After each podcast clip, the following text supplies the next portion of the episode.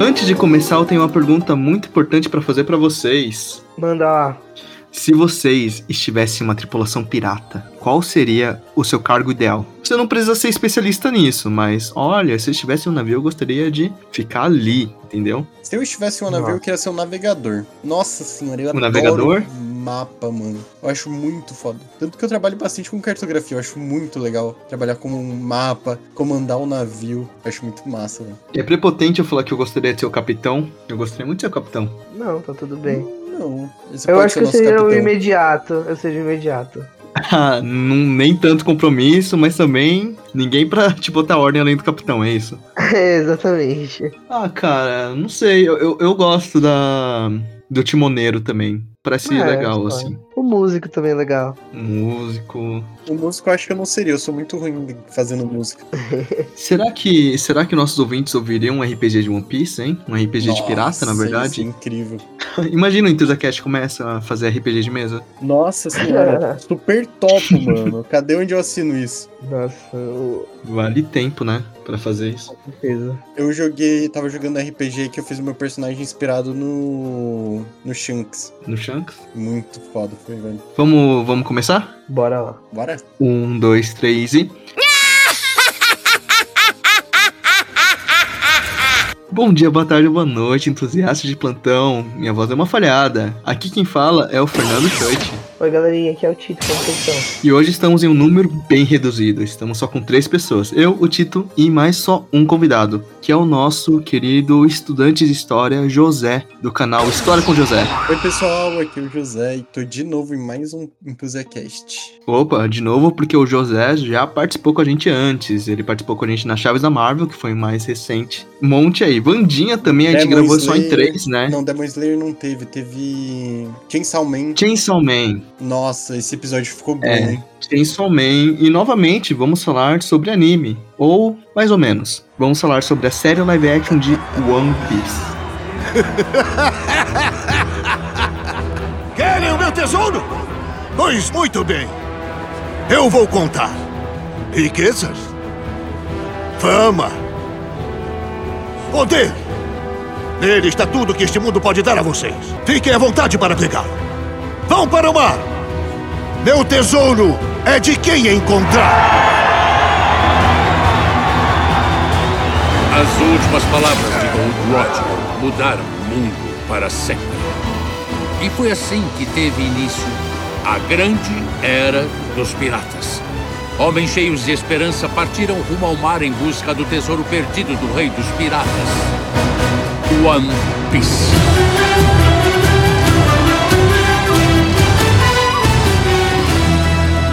Bora lá. Vou falar uma coisa. Eu gostei bastante da trilha sonora, né? Eu fiquei pensando, nossa, que música eu coloco? Será que eu coloco o Yar e tal? Eu posso colocar, mas eu gostei bastante da trilha, assim. Ah, eles mandaram bem, eu acho que ficou muito da hora toda a trilha assim, aí colocaram também a, a abertura, acho que a abertura principal de One Piece, a primeira, né? Ela é muito famosa, Uhum. né? Tipo, tanto que ela se carrega Ela é pelo anime né? todo, né? Ela se carrega pelo Uhum. anime todo, é muito bom isso. Mas não falar. só a música tema que eles usam, mas eu gosto também da música. Nossa, a música do Bug. Toda vez que aquele palhaço entra, começa Nossa, aquela música épica, foda, meio velho. caótica. Muito boa, cara. Pior que eles mandaram muito bem nisso, mano. Dá uma imersão a mais da trilha sonora da série. É, Nossa, antes, né? É, antes de começar, né? Qual a relação de vocês? Vocês já conheciam a obra antes? Deixa pro José primeiro responder essa. Ah, lembrando, né, é, pros ouvintes aqui, que One Piece, essa série live action, né, é baseada no mangá, não, não, não na animação, né, no mangá de 97 do Eiichiro Oda, né, é um mangá japonês, obviamente, que depois se tornou anime e agora a gente tá tendo a, a versão live action com a mão do Oda, né, supervisão do Oda também, que é um dos produtores, se não me engano. Nossa, mano, One Piece é meu anime favorito, velho. É? Disparado. Anime? mano, disparado. Anime, anime? A animação é sua favorita? Ah, de anime japonês, né? E de animação, porque eu não assisto tanta animação. Mas, cara, eu amo One Piece, velho. É muito bom, mano. É uma série que conquistou meu coração, porque ela cresceu junto comigo, basicamente. Não acompanho desde o início, mas eu acompanho, porque também eu nasci em 2002. Mas acho que eu acompanho desde 2014 e 2015, que foi quando eu comecei a virar mais otaku otaku. Que termo Ok. estranho. Mas, cara, maravilhoso. Credo. Eu amo One Piece com tudo. Otaku fedido, não toma banho. É, One Piece, assim, é uma das partes da minha personalidade, assim. É porque, assim, eu não acho, eu tenho muitos problemas com animação, né? Porque, vamos lá, né? Quando a gente tá adaptando, né, uma, uma animação baseada em um quadrinho, aí vem de caso em casos, né? Tem casos, né? Como Demon Slayer, como My Hero Academia, em que o mangá vai sendo lançado semanalmente, né? Por exemplo, na Jump, e aí o anime vai por temporada. Então eles produzem 24 episódios, tipo a Mapa, a produtora Mapa, e aí tem um tempo até eles fazerem mais episódios e aí lançar mais. Mas ao contrário disso, a Toei Animation, que também é a mesma que faz Naruto, é aquela carga semanal, né, na TV. Então, One Piece ele não para de passar, toda semana tem nos domingos, One Piece a Toei tá fazendo, e tem um problema da animação acabar alcançando o mangá. Então, eles colocam bastante coisa. Eu não sou o que reclama muito de filler, eu acho que eu gosto, né, eu gosto do que ah, os animadores colocam dentro da obra pra deixar ela um pouco mais longa. Às vezes eles podem ser muito criativo, abordar coisas que não estavam lá. Mas no caso de One Piece, eu acho que a partir de Dressrosa, pra mim, fica insuportável a animação. Então, não é um dos meus animes favoritos, assim. Eu conheci pelo anime, 2013, assim. Aham. Eu era bem moleque. Eu tinha acabado de assistir Dragon Ball dublado. E eu gostava dos negócios bem descontraídos, assim, sabe?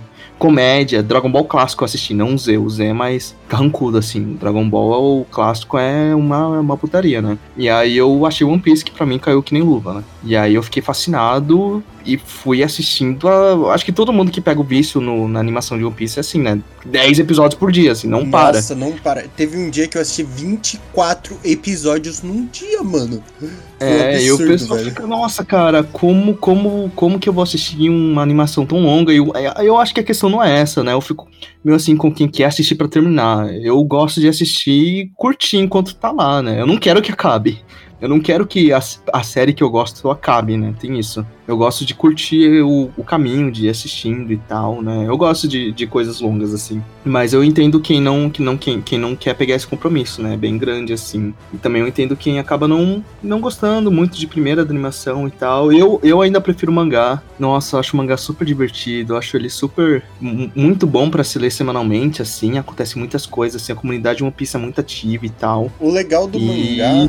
O Ah, legal do mangá é que sempre tem, tipo, na primeira página, uma historinha diferente, com personagens que a gente já viu e depois que e- teve o contato com o Luffy, daí vai continuando a história dele. É muito bom, mano. Mas enfim, essa é a minha relação com One Piece. Eu sou. O Tito me conhece, eu, converti o Tito, né?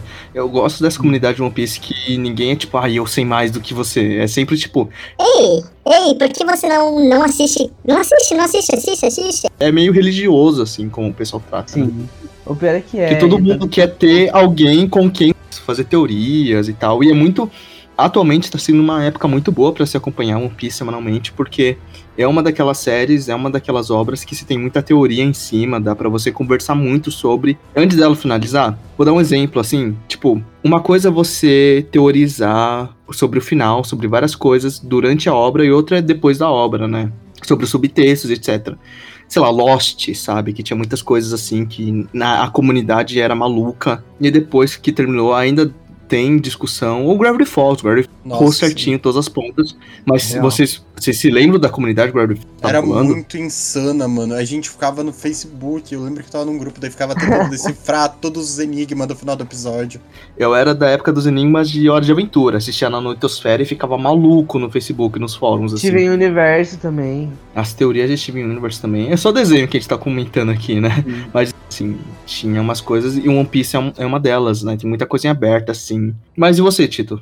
Ah, a minha história com One Piece, ela é mais ou menos assim também, né? Você me apresentou, falou um pouco. Na verdade, tipo assim, passava no SBT há muito tempo, né? Quando tava, eu passava os primeiros arcos, East Blue principalmente. Tanto que eu me lembro muito, eu me lembro, tipo assim, vividamente de eu assistindo o Baratier no SBT na outra casa que eu morava. Isso antes de 2010, né? Que eu mudei pra outra casa aqui em 2010. Então, tipo, faz bastante tempo, faz muito tempo. Mas eu. Aí depois eu nunca mais assisti nada. E depois eu voltei a assistir mais animes, né? Eu comecei com Naruto e foi muito cansativo, né? Ver todos os episódios de Naruto. Eu peguei ainda na época que tava lançando semanalmente também, então foi muito cansativo ver muitos fillers assim, tanto que eu não aguentei e acabei lendo mangá. Eu vi Bleach e foi, tipo, muito longo também, né? São 300 e tantos episódios, enfim. Depois eu fui assistindo outros animes, né? E One Piece sempre foi um que eu comecei e começava e parava, começava e parava, né?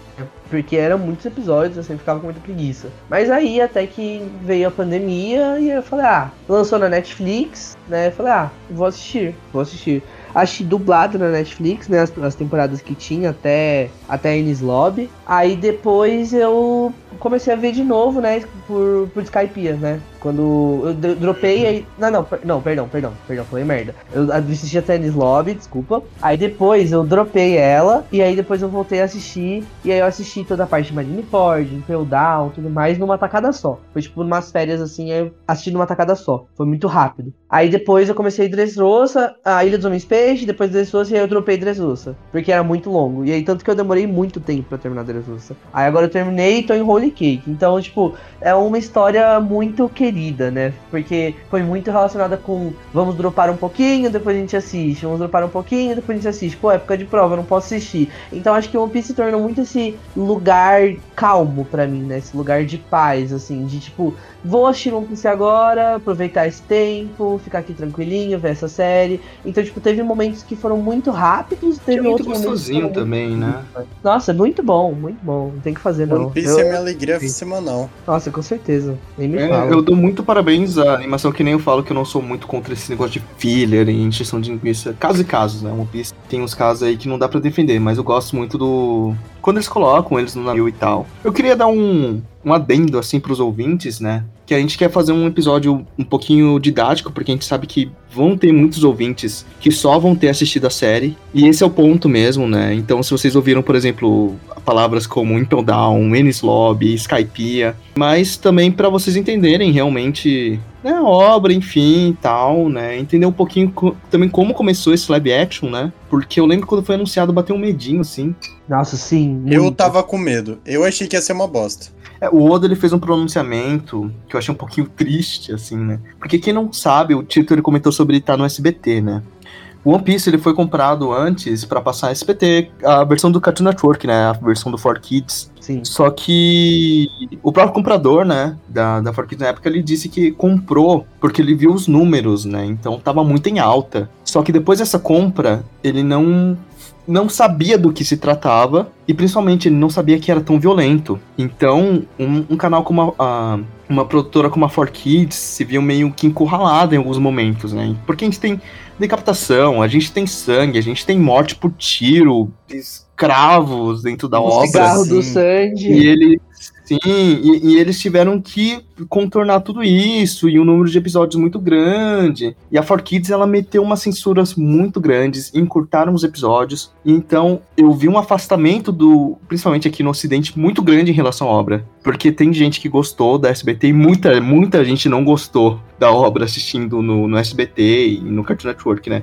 Eu entendo. Assim, One Piece é um fenômeno no Japão, né? Um patrimônio cultural, assim, deles. É, é, é um fenômeno indescritível o One Piece no Japão, né? Tipo assim, realmente indescritível. E mas aqui no Ocidente a gente tem, obviamente, um, muita gente assistindo, consumindo a obra, mas não tanto no Japão, obviamente. No Japão é insano. Eu vi que ele cresceu por causa da Netflix, que foi um jogo de tapete para Netflix lançar a adaptação deles, né? Então, adequar a gente a, a realmente ficar mais acostumado, mais acostumado com a obra, colocando ele aos poucos dublado. Então eu vi muita gente entrando pra ver, e aí sim eu vi um boom enorme no Brasil. Não sei se vocês sentiram isso. Nossa, pior que sim. Pior que com Muitas crianças começaram sim, a assistir. Mano. Meu sobrinho começou a assistir por causa da Netflix. Sim, foi e um a dublagem tá jogo tá boa. A dublagem não está deles, ruim, eu achei né? dublada, então não tá tão ruim. A dublagem do anime tá boa, mas da dublado. série tá ruim. A série Ah, não, a da série tá ruim. É, a gente vai comentar sobre Mas isso. do anime tá muito massa, velho. Ah, eu, eu curto, assim. Mas aí o, o Eiichiro Oda, ele, ele comentou, né, que ele queria que One Piece fizesse sucesso no ocidente, tal qual Naruto e Dragon Ball, que,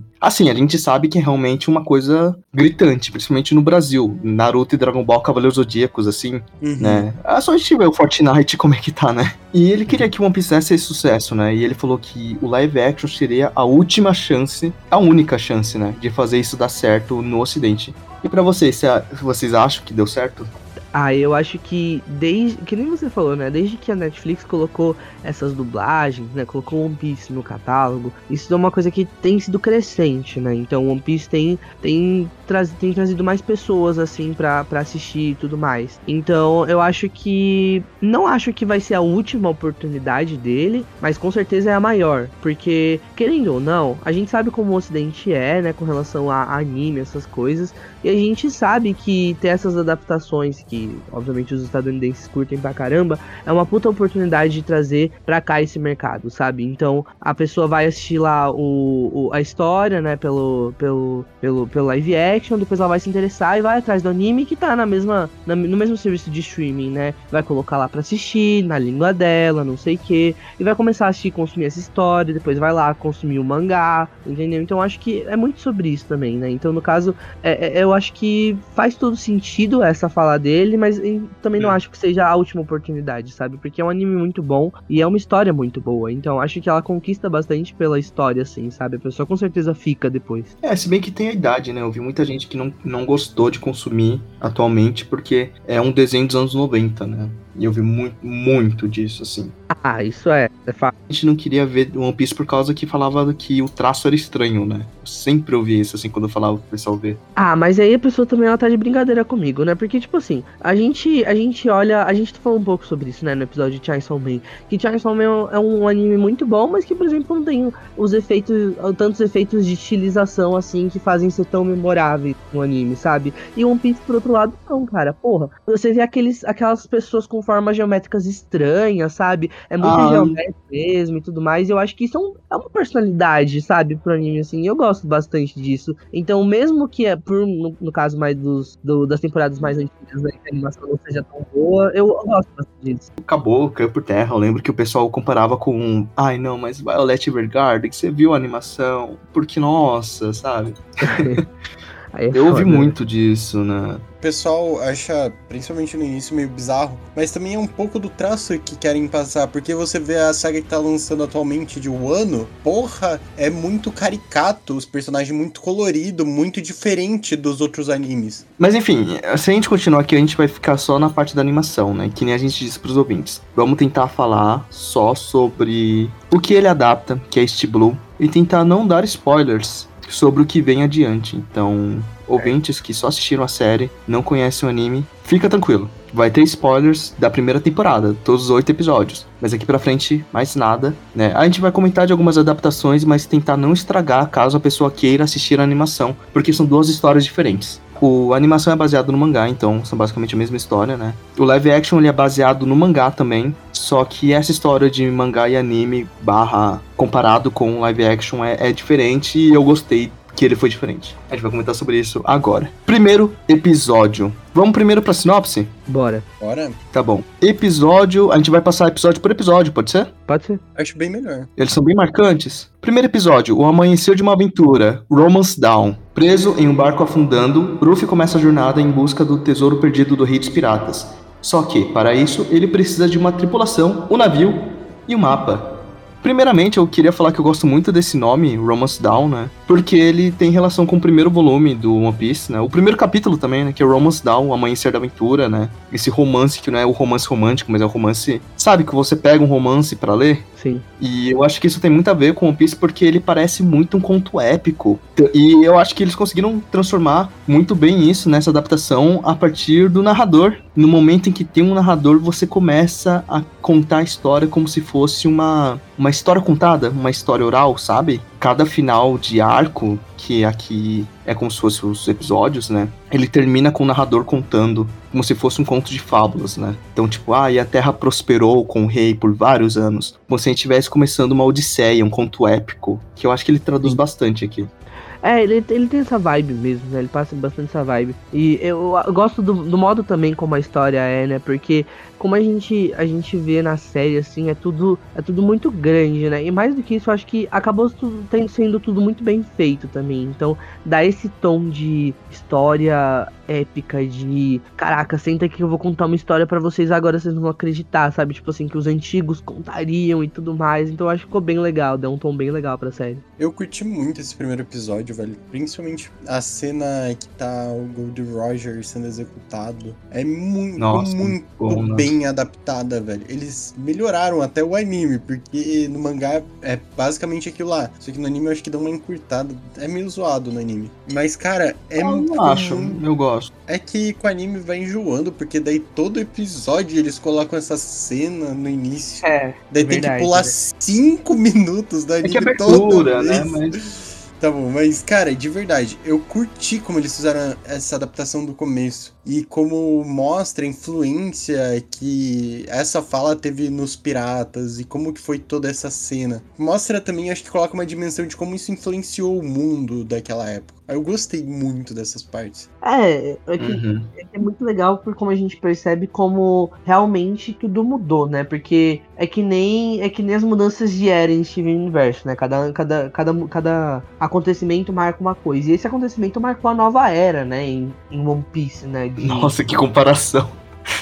Ah, Ah, era É. dos piratas. ah, é, é, literalmente isso, sabe? Era Tipo, é das uma- Giants. aham. é realmente marcar essa mudança, sabe? Realmente mostrar, tipo, pô, aconteceu isso e galera, isso aqui foi importante, tá? Olha como a gente tá agora no mundo por causa disso, entendeu? Tanto que, tipo, muita coisa só acontece porque essa cena aconteceu, entendeu? Então, tipo assim, é muito importante, é muito importante mesmo. Então, Sim, aí, se notar também que eu gosto muito do ator que faz o Gold Roger, ficou igualzinho, galera, ficou igualzinho. Cada personagem aqui na adaptação, ele não se preocupa em ser fiel, fiel ao personagem, sabe? Cara, ele conta uma história própria. O Ruff da adaptação tem uma personalidade própria, não é o Ruff da, do, da obra original. A Nami Sim. não é igual a Nami da A obra Nami original. ficou maravilhosa, não velho. é eu amei a Nami. Eu amei a Nami, velho. Ficou muito boa a Nami. Da personalidade mesmo dela ser realmente uma personagem mais ativa aqui nessa obra. Nossa, ficou muito Porque essa boa. temporada inteira, tanto, tanto no, no original quanto aqui, ela é centrada na Nami, né? Nossa, sim. O pior é que é verdade. Eu, eu gostei muito do jeito que eles trataram os personagens, assim, né? Até, até o Zoro, acho que ele ficou diferente do que ele tá no- na obra original. E eu gostei disso, sabe? Ficou bem legal. Aquele tom dele meio misterioso, assim e tal. Que no, Ele no tá fazendo papel ele de é mais. gostoso, é isso, né? Ele É, chega e fala, seja gostoso. Porque to, toda cena que ele aparece, ele dá uma encarada, ele fala com um ar um pouquinho mais assim. Sim, o é que é verdade. Mas eu, eu gosto disso, eu gosto disso. Acho que dá um outro tom pro personagem muito Uhum. legal. E a Nami também, né? Que vocês falaram, nossa, ela ficou maravilhosa, ficou perfeita. Gostei muito desse estilo que trouxeram pra ela. Ficou bem diferente. A atriz ficou muito boa na Nami. Sim, eu gosto que o primeiro episódio ele já marca pra quem tá assistindo como vai ser a série, o tom que ela vai que ela vai pegar, né? Eu, o que eu gosto principalmente é quando o Ruffy ele é atacado pela Álvida e o torso dele, opa, dá um negócio assim, eu dei uma estranhada. Que eita, tá estranho, tá estranho. Mas depois eu percebi que, ok, tá estranho. Que bom que tá estranho, porque é pra ser estranho, sabe? É eu percebi cara que a série ela abraça. É, não, mas é uma característica da série, né? Porque a gente tem Aham. muitas obras que elas podem entrar com um negócio mais sério, mas aqui não. Aqui é, ele lembra muito, realmente, filmes mais galhofas, muito, me lembra muito filmes de artes marciais, é, japoneses também, sabe? Um pouco de tokusatsu.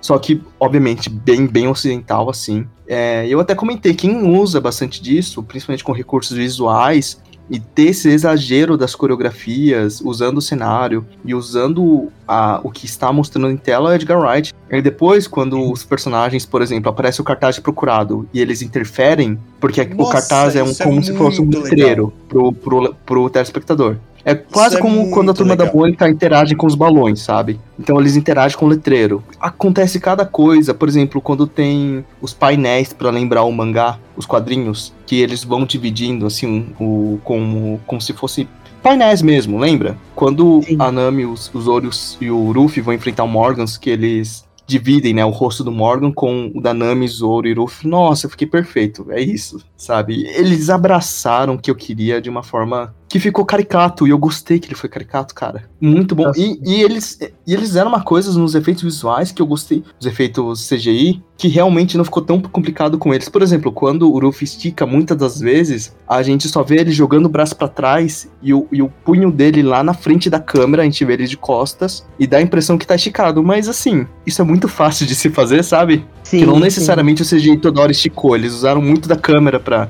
pra Uhum. fazer com que ele parecesse esticado e funciona, funciona muito bem. Nossa, assim, isso foi uma jogada muito inteligente, né? Porque, porque a gente sabe como CGI ele é uma zona, uma zona cinzenta. Ele pode ser a salvação, como ele pode ser a ruína também, né? A gente vê muito disso, por exemplo, na questão dos filmes e séries da Marvel, enfim. Mas, por outro lado, aqui eles usaram bastante a inteligência e a cabeça essas jogadas de câmera, essas outras alternativas que muitas vezes seriam muito. não, não seriam muito pensadas, sabe? Eles realmente fizeram um ótimo trabalho, porque, mano, se eles fossem fazer um CGI de tudo que precisava, de todas as, as, as esticadas do Luffy, mano, muito provavelmente ia sair, obviamente, né? Muito mais caro e também muito mais estranho, né? Por conta disso. Então. ah, mas eu é- gostei quando é estranho.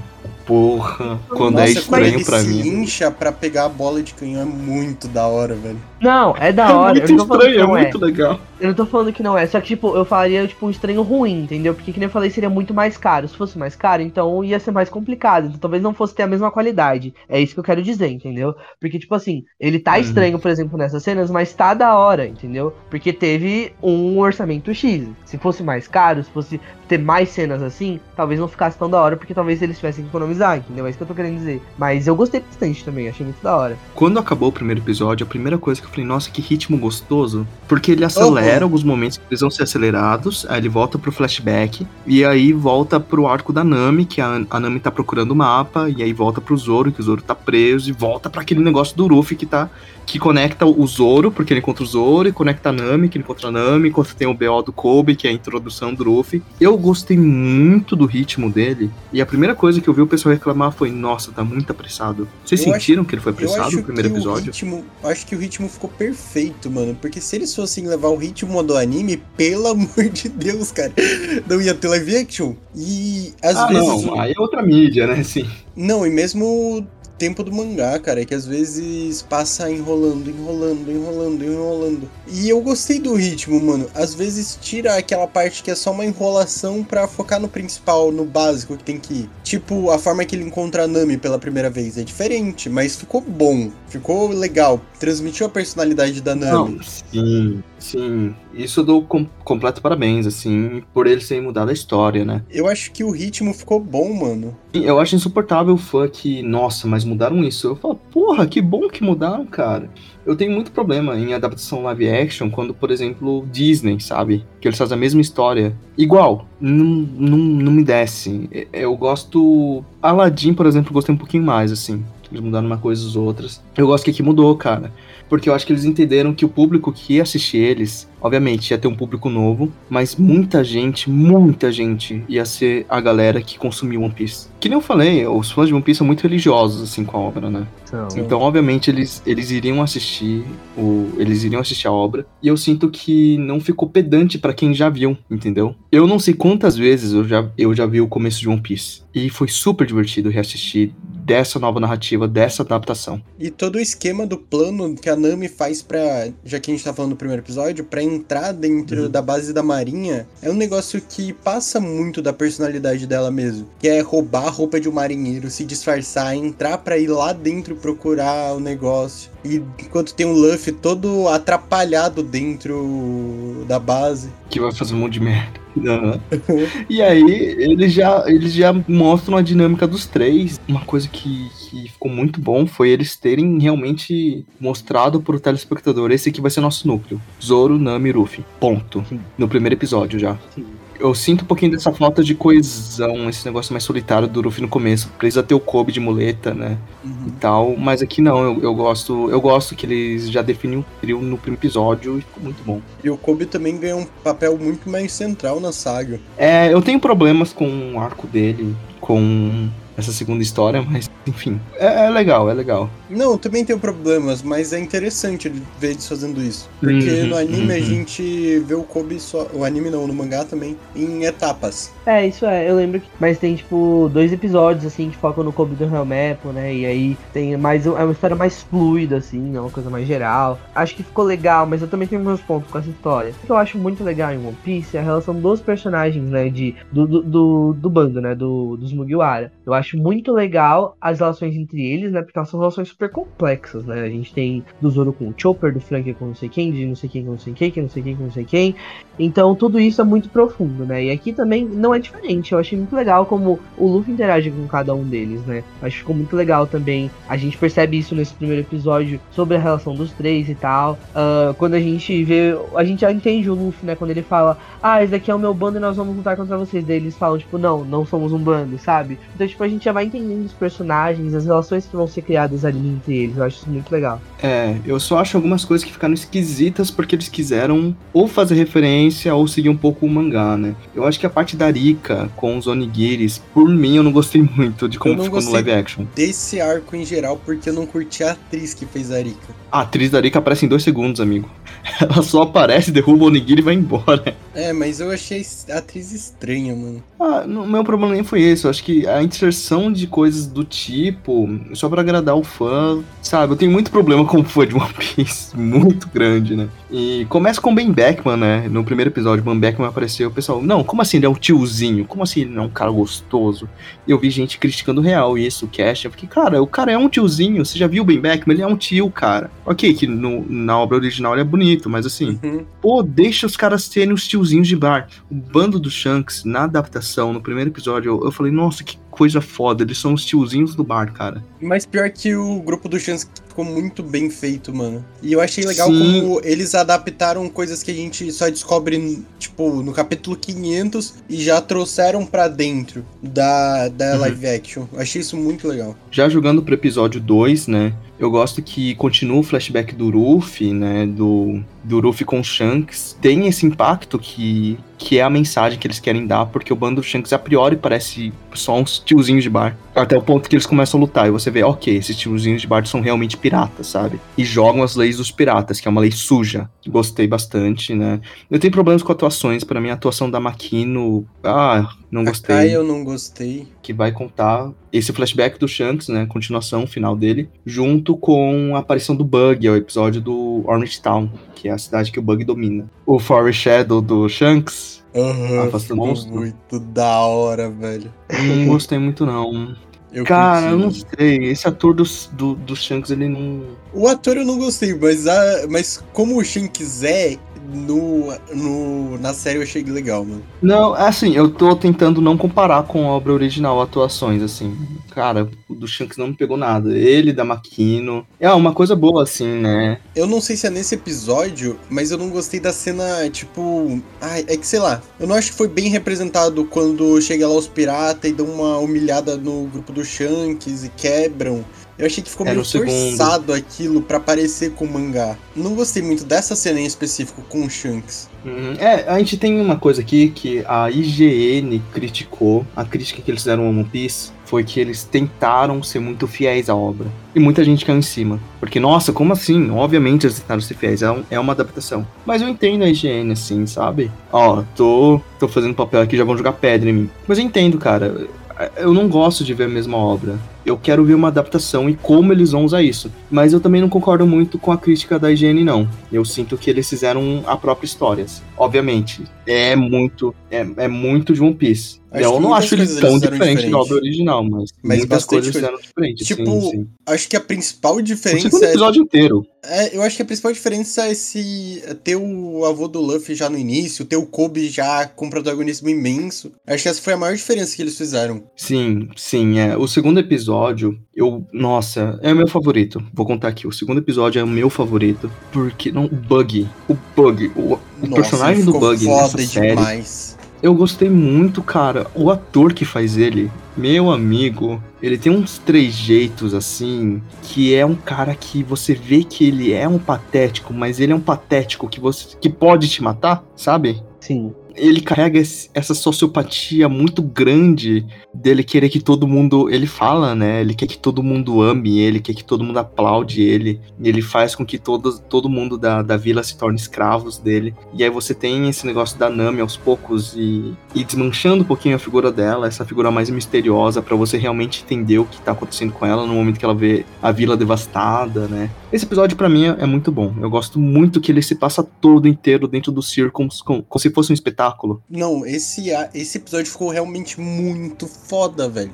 O jeito que eles apresentam o Bug, porque o Bug no anime e no mangá também, ele é muito. É muito como você disse, caricato. Ele é um personagem que ninguém leva a sério, tá ligado? Mas eu acho que, como eles fizeram na série, as roupas que colocaram, a maquiagem que fizeram, deixou o Bug muito mais medonho mesmo. Como se ele fosse um personagem caricato, mas realmente fosse fazer uma merda muito gigantesca e matar todo mundo. E esse arco do circo que ele sequestra a vila inteira é muito legal, mano. Nossa, sim. Uhum. eu- é, acho que quem tem medo de palhaço aí realmente deu um medinho, sabe? Porque a maquiagem tá realmente muito boa. Cara, foi muito legal, assim, uma coisa, a boca dele, assim, um pouco a la Coringa, sabe? Toda, toda, né, coisa. Não, não o de 2019, né? Eu tô falando do Christopher Nolan, que é uma coisa meio bagunçada, não é reto, sabe? Não é, não é arrumadinho, bonitinho, é uma coisa bem, bem manchada, assim, sabe? Eu gostei disso. E o ator é muito bom também, né? Ele dá, essa, ele passa essa vibe pra gente de eu sou um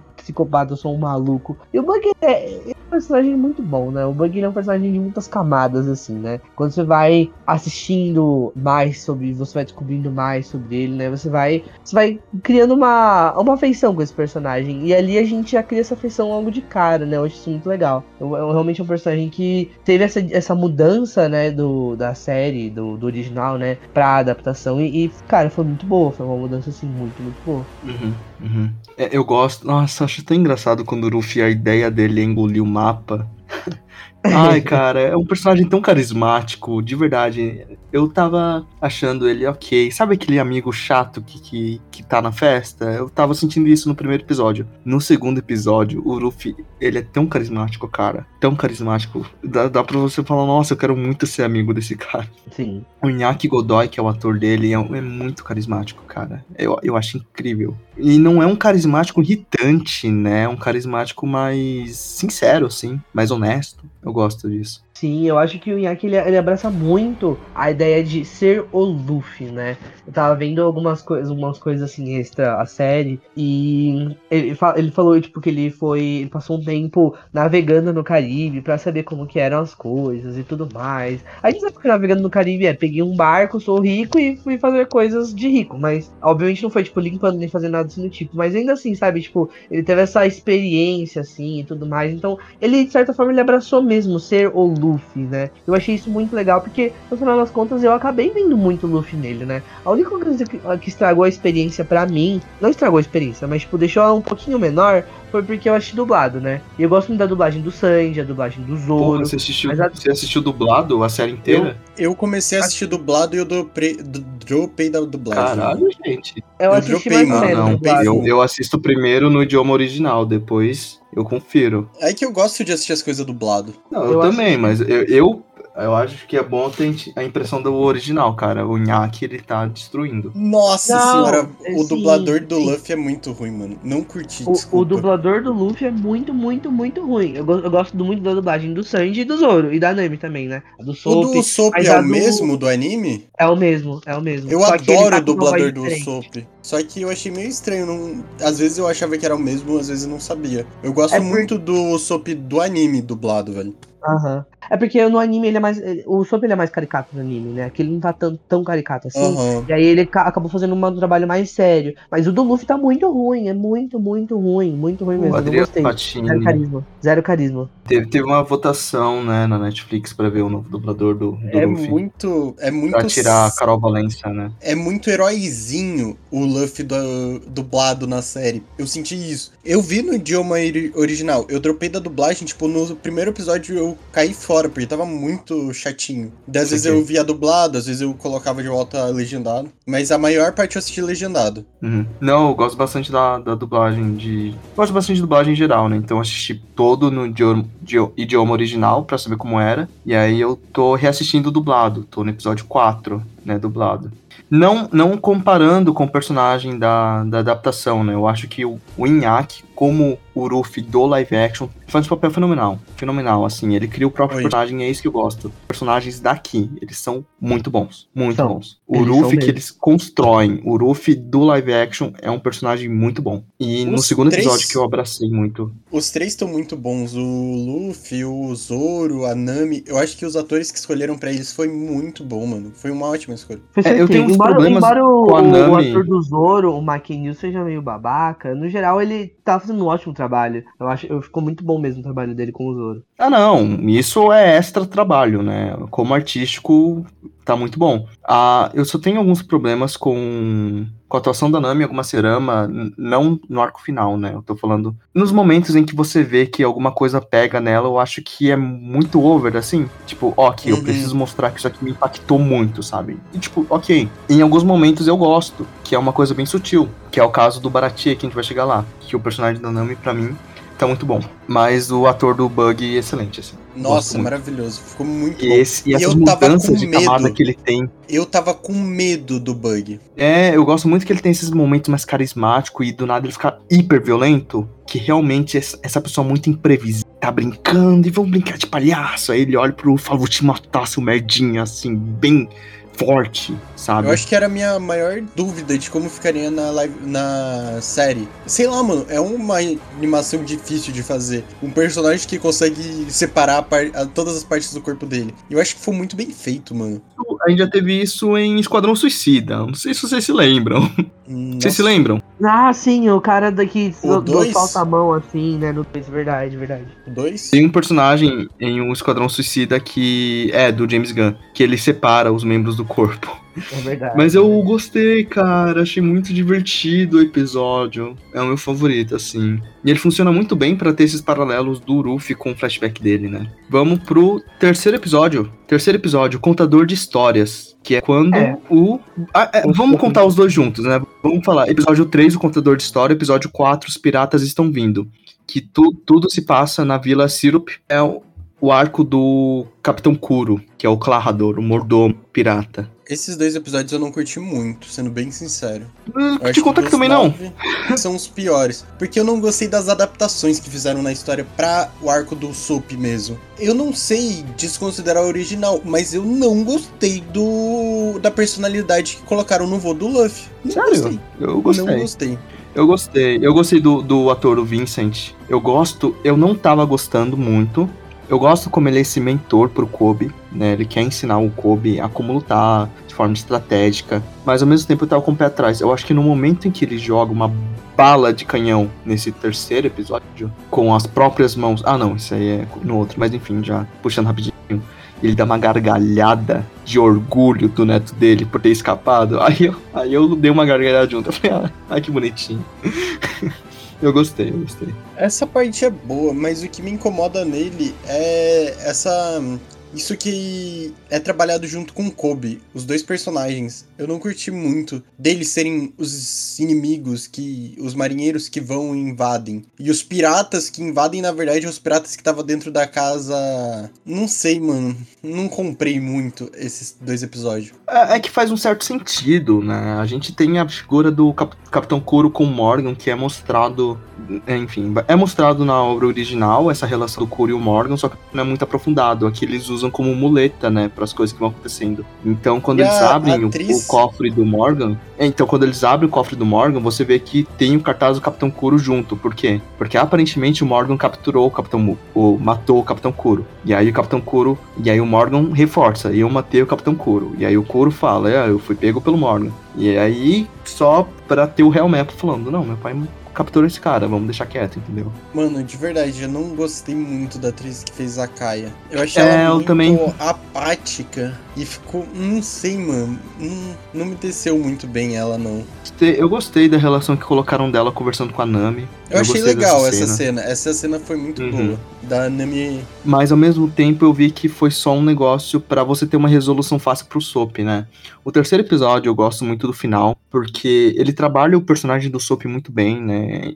Nesses pontos, assim. Que a gente tem o Sop, por exemplo, quando você descobre que o pai dele é o Yasop e que ele era do bando do Shanks, o, o Sop ele dá uma tremidinha na voz, tipo, peraí, você e meu pai, tipo, andavam juntos, você vê que tem uma tristeza, assim, na voz dele, quando ele pergunta isso pro Ruffy, sabe? Uhum. A revelação do Ah, flashback eu- dele, você vê que ninguém acredita nele, você se sente muito mal. assim. Eu, quando era. Agora, voltando pro, pra animação, eu, quando era uma criança, vendo aquela animação, eu chorei por causa do Super. Uhum. Meu Deus, é a história do menino e os lobos. Só que aqui, quando ele fala pra Kai, tem todo aquele drama da Kai não acreditar nele, a resolução acaba, porque a Nami anteriormente fez amizade com a Kai, ela fala, não, o Sop tá certo. Acabou o conflito. Eu não gostei muito do personagem do Soap em si na série. Ah, gente, eu vou ser bem sério com vocês. Todo o arco do Soap no anime, eu acho que ele é mu- muito. É o pior de Shibu. É o pior pra mim, assim, sabe? Eu acho que é o que eu menos gosto. E na série É o que eu também. mais gostava. Foi o que eu menos gostei. Eu gostei no anime e no mangá. tá diferente. Eu gosto que eles usam a mansão, que é esse espaço pequeno. Eu gosto como eles dão essa, essa claustrofobia em você, porque a mansão é fechada e os dois personagens mais fortes estão fora do jogo. Porque o Ruffy bebeu a desgraça de um- uma panela inteira de veneno e o Zoro é jogado num poço. Coisa que o Luffy faria. Eu gostei disso. Então a gente tem a Kai, o Sop e a Nami presos junto com três ratos, três gatos, caçando eles, como se fosse uma brincadeira de gato e rato. Ok? Esse ambiente escuro ajuda. E o Kuro, assim, meu problema maior, eu não vou ficar criticando coisas que a série poderia ser, né? Eu acho isso muito ruim. Eu sei, ah, poderia ser isso, por isso que não é tão bom. Ok, não é. Aconteceu na sua cabeça, entendeu? Mas eu acho que eles perderam uma chance muito de fazer o Kuro realmente um personagem assustador. Eles tinham tudo na, na mão pra fazer um puta de um episódio assustador. Obviamente, a gente falou que a série é caricata, mas eu não gosto desse negócio dele falando: Kaia, vem cá, Kaia, eu vou te matar. Tipo, ok. Ah, Não precisava Passa. falar que a gente entendia o que ele queria matar a Kaia, tá ligado? Não precisava a fala dele, era só ele agir daquele jeito que entendia. Acho que eu entendo o que você É tá que o, falando. o Kuro não me dá medo, né? O Kuro, ele não dá medo aqui. Eu acho que se o Kuro tivesse um mínimo de ameaça, aí sim eu ficaria, eita, agora esses personagens estão numa enrascada, não é mesmo? Não acontece aqui. É, ele podia ser uma coisa meio mais Freddy Krueger, né? Já que ele tem aquela, aquelas unhas lá gigantes. Nem pra ser Fred Krueger. Fred Krueger, pelo menos, você tem um medinho, cara. Ele é sádico. Aqui eu não sinto que ele é sádico. Aqui eu sinto que ele é cringe, cara. Ele é só cringe. Não, não me intriga continuar assistindo pra saber o desfecho disso aqui, entendeu? Uhum. E eu não gosto do Soap na série. Não gostei da personalidade que colocaram nele. Entendi. Ah, assim, eu sinto que ele é muito pouco aproveitado. Esse é o meu único problema, né? Ele... ele não é aquele cara engraçado, é aquele cara humorístico, God do Soap que a gente vê, mano. Eu acho que ele ficou muito mais. O soap da série, o soap da série. O, sori- o soap do original, o soap do original, cara. Tá bom, então sem comparar, eu não gosto mesmo assim do Soap do original. Eu concordo com você, eu não gosto do, do, do soap do, da série. É, ele foi muito original? pouco aproveitado, cara. Você falou do original. Eu não gosto Você dizer da da série. Aham, sim, desculpa. Eu também não gosto, ele é muito pouco aproveitado, assim, né? E... Mas não é nem como eles adaptaram, assim, porque é é uma escolha, né? Mas eu acho que as cenas que colocaram ele, sabe? Mas o pouco que ele aparece me agrada, assim. Eu gosto das cenas em que tá todo mundo junto. E Dá um ambiente muito confortável. Eu gosto da cena que eles vão pro jantar, que eles são de terninho, sabe? Que a Nami tá perguntando que roupa eu devo usar. E o, So- e o Sop tá lá, eles estão tendo aquela conversa de cozinha, sabe? Uhum. Eu gosto, eu gosto disso. E o Sop, eu, eu sinto que ele sim. funciona muito como grupo, assim. Ele como personagem, eu acho que só me pegou nesse terceiro episódio que aparece o flashback dele. Você entende o personagem dele, você entende o que ele tá sofrendo, mas eu acho muito passageiro. Muito passageiro. O conflito passa muito rápido, sabe? O conflito dele é com a vila, porque a vila acha que ele é um mentiroso. E no final ele se passa por um mentiroso, porque ninguém soube do que aconteceu com o Kuro. O conflito acontece porque os marinheiros não acreditavam nele. No final, os marinheiros nem souberam da existência do Kuro. E o conflito acontece com a Kaia. E nem pra ter uma resolução da Kaia com o Sop. A Kaia não tem. A Kaia. O problema da Kaia é resolvido porque a Nami fez amizade com ela 10 segundos atrás. E a Nami fala: ele tá falando a verdade. Acabou. Entendeu? Uhum. E, e acaba o drama do Soperinho, eu não gostei. Eu gostei do flashback do Zoro, dele no poço. Os flashbacks ficaram muito bons. Sim. do Zoro, do Eu não sei se eu- Luffy. essa é uma opinião meio incomum, mas eu acho que eu gostaria que o flashback dele tivesse. Assim, todo flashback ele acaba tendo um paralelo com o que está acontecendo. Resumindo, Ruffy está sendo afogado, flashback, porque ele caiu na água. Corta para Ruffy sendo afogado por causa do bug, e tem toda a questão do tesouro dele, que é o chapéu, e a gente entender porque o chapéu é importante para ele, porque o bug tem uma relação com o Shanks. E muito bom esse episódio, certo? Uhum. paralelo feito. Flashback do Soap. A gente vê que ele vai gritando que os piratas estão vindo, ninguém acredita nele. E aí você tem o flashback em que você descobre porque ele está gritando os piratas estão vindo desde criança. Que aí você descobre que ele foi abandonado pelo pai.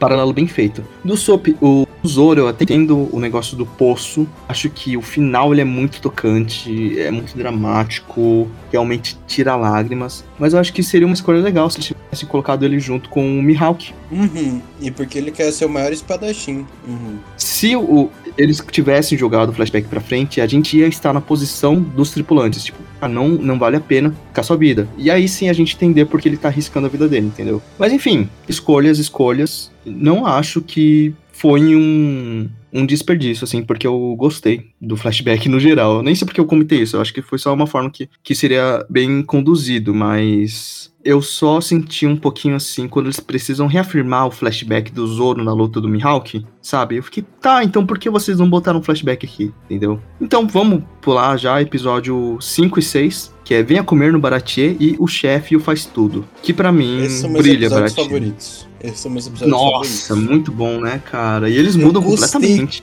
Gostei muito, mano. Principalmente como o Mihawk ficou na, no, na série. Ah, Ah, uma coisa. Uma coisa que eu não gostei foi na legenda. Eu assisti legendado, né? E assim, chegou num ponto que eu falei, ah, cara, legenda em inglês, porque perde piada, umas coisas assim que você vê que em inglês ele fala uma, em português ele fala outra, a tradução tinha umas coisas que eu não tava gostando muito, assim. Mas o que me pegou foi eles falarem Shishibukai, cara. Irmão, ok. Uhum. Ok, a gente entende que o público que tá assistindo live action é o público que, que obviamente viu o anime, ou alguém que tá familiarizado, tem um amigo que falou, então assiste essa série e tal. Mas Shishibukai, cara, simplesmente corsário. Por que Nossa. você não fala corsário do mar? Eu entendo que o cara que tá assistindo anime vai ficar, nossa, Shishibukai. Mas a pessoa que tá assistindo a série, cara, fala corsário. Porque se a pessoa tem um mínimo de, de, de noção do que é um corsário, principalmente porque o Mihawk, ele representa muito o corsário, porque ele tem essa figura que lembra um pouco da coroa espanhola, né? Que tem relação muito com, com os corsários. Perfeito, entendeu? Inclusive, José, do canal História com José, o que eram os corsários e por que o Mihawk se parece com esse espanhol que é um corsário? Antes de ir pra isso, só pra. Só pra terminar essa parte da legenda, mano, uma coisa que me incomodou muito no, na dublagem é que toda a hora, em vez do Luffy falar simplesmente. Falar bandeira pirata, ele falava Jolly Roger. Nossa Em inglês, eu acho que senhora. ele fala Verdade. Jolly Roger também. A Nossa, Jolly Roger. toda hora no anime, Jolly Roger. Daí ele mostra a bandeirinha tosca que ele faz. Olha a minha Jolly Roger. É a coisa principal do navio, tem que ter uma Jolly Roger. Ele fica falando, é isso. Tipo, em questão de basicamente. Cinco minutos ele fala umas oito vezes, mano. Muito chato.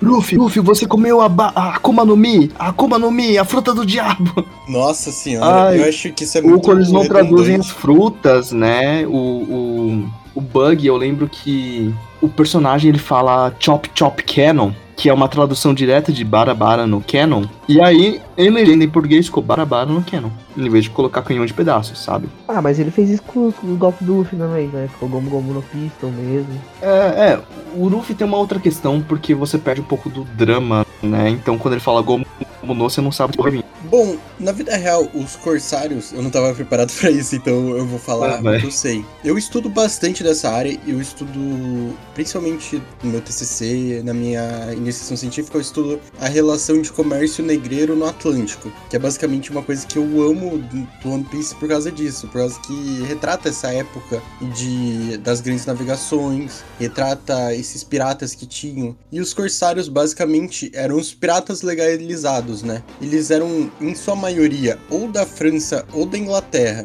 E isso é muito por causa que a expansão ultramarinha aconteceu basicamente ordenado pelo por Portugal e Espanha, porque eram os reinos católicos, eram os reinos que tinham um pouco mais de desenvolvimento náutico, pela questão geográfica mesmo, deles estarem na Península Ibérica e não ter para onde sair, ou eles vão pro mar ou eles não vão. Então, a história da Península Ibérica envol envolveu sempre muitas navegações. E os corsários basicamente foram esses piratas legalizados pelo Estado. Eles eram em sua maioria, como eu falei, franceses e ingleses, porque para interceptar principalmente esse comércio de prata e de ouro que vinham das colônias por parte principalmente da Espanha, que tinha muita muitos conflitos com esses países, sobretudo a Holanda. E a Holanda era bastante aliada da França e com isso acontecia esse ataque. E durante o período da União Ibérica, onde foi a união das duas coroas, a espanhola e a portuguesa, foi o período que o Brasil sofreu mais com esses ataques de corsários. Existem muitos registros de corsários ingleses da fragata do Francis Drake, foi o maior corsário de toda a história.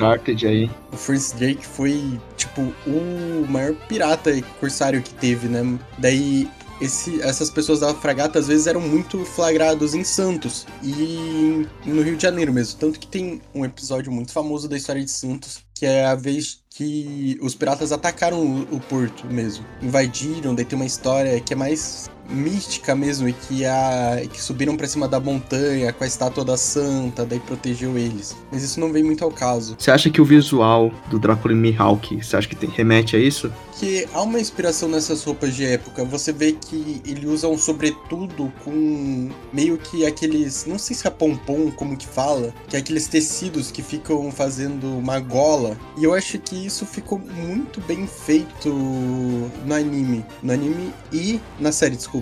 Na série, eu acho que ele ficou muito bem representado. E essa questão do próprio chapéu, da cruz, da, da questão estilística dele, eu acho que ficou muito bom mesmo. Eu, e dos, de todos os Chichibukai dos Corsários, ele acho que é o que mais representa esse espírito do que era um Corsário na época mesmo. É, então, eu tenho problemas deles traduzirem pra Chichibukai. Chichi é sete, Bukai é o Corsário, no caso, né? Então, sete Corsários, assim tem problemas. Preferiria se eles falassem, tipo, corsários, sabe? Uhum. E eu acho que perde um pouco disso, sabe? Em inglês faz sentido até, porque eles falam The Seven Warlords of the Sea. Né? Então a gente sabe que tem sete. Se fosse pra português, acho que se ele tivesse falado um dos sete corsários, aí eu acho que pegaria melhor, assim. Mas você traduzir um, um cara falando no original Seven Warlords pra Chichibukai eu não. Não, cara. Uhum. Ah, mas o público-alvo é o público que assistiu, sim, cara, mas precisa ser, ser aberto pra todo mundo, eu acho. né?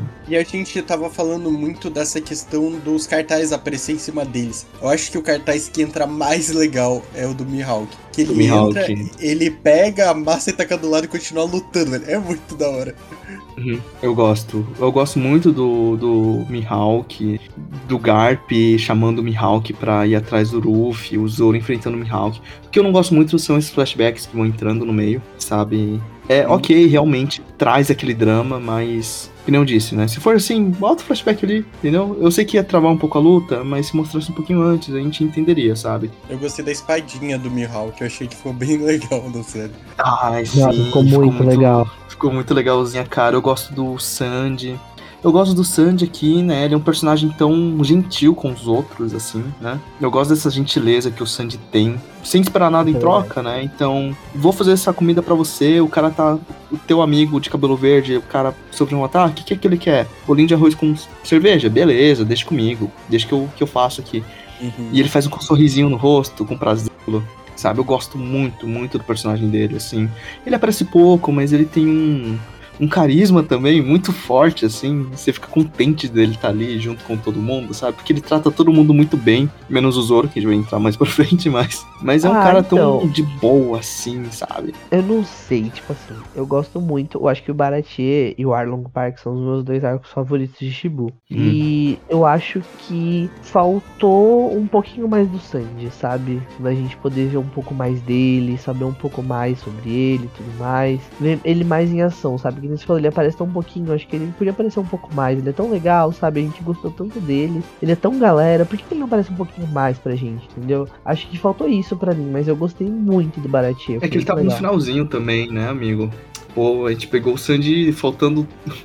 Ele entra na tripulação faltando dois episódios pra série acabar, né? Coitado. Não, mas, mas porra, o Baratier é literalmente o arco sobre o Sanji. Ele apareceu muito pouco no Baratier, entendeu? É isso que eu quero dizer. Ah, sim, eu entendo, né? Mas eles tiram um pouco desse estrelismo de cada arco. Não sei se vocês sentiram isso, né? Porque a priori o arco do Morgan é um arco do Zoro. E não é bem o arco do Zoro. O arco do Bug, a priori, é o arco da Nami, dela tentando roubar o mapa. E não é bem assim. O arco do Sop é o arco do Kuro, dele tentando avisar a vila. E não é bem o arco do Sop. Todo mundo é bem dividido, entendeu? Então eu não sinto que nenhum dos arcos teve um estrelismo sobre nenhum dos personagens, sabe? Eu, eu gostei. Teve no máximo Nossa, flashback, né? A gente tem um flashback e tal. Mas só você vê o arco do Sop, que é pra ser o arco do Sop, o Sop não brilha tanto assim. Não, tudo bem, mas tipo assim, eu, eu não acho. Eu acho que pelo contrário, tipo, tá bem divididinho, assim, sabe? Tipo, dá pra entender.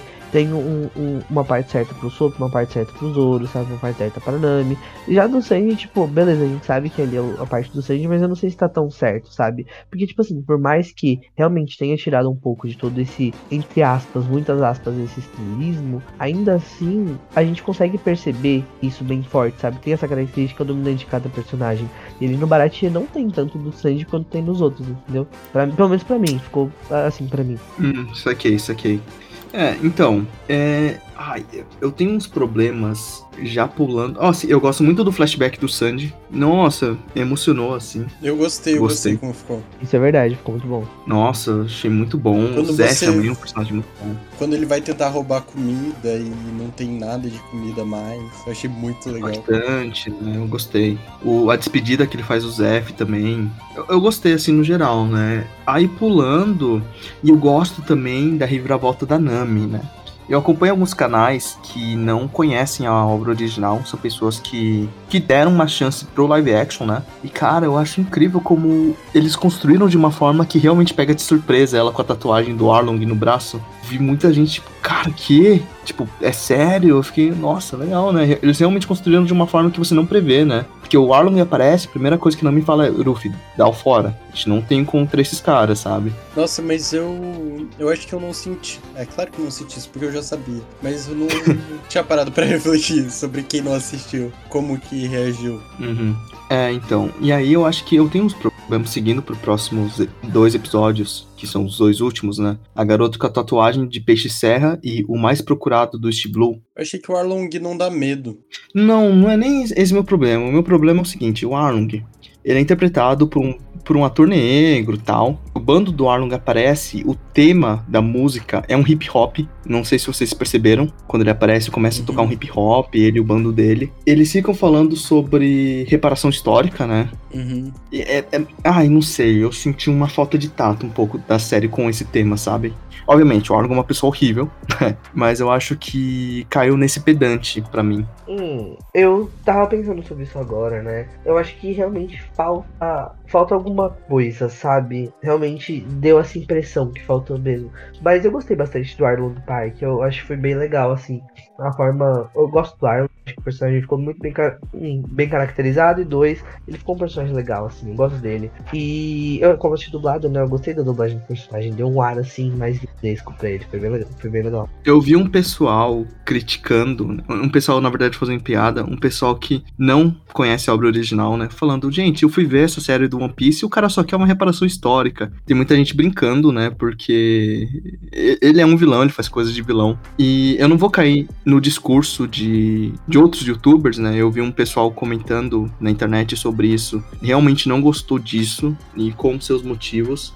E eu concordo em parte, sabe? Eu acho que a- a- havia outras formas de você traduzir esse. Realmente o que é essa figura do Arlong, né? É que, eu não sei, é que nem eu falei, tipo, do Arlong, sabe? Tipo, eu, eu, eu sei, sabe? Tipo, ele é bem legal. Não, não sei, não sei o que dizer sobre isso. É, é- que eu gente falando assim, toma lá, no episódio 500 você vai ver que realmente ele trata sobre o racismo de uma forma muito boa, sobre os homens peixes, tá? Só que a gente não tem tudo isso, gente. A série tá aqui, a gente só tem esse material, entendeu?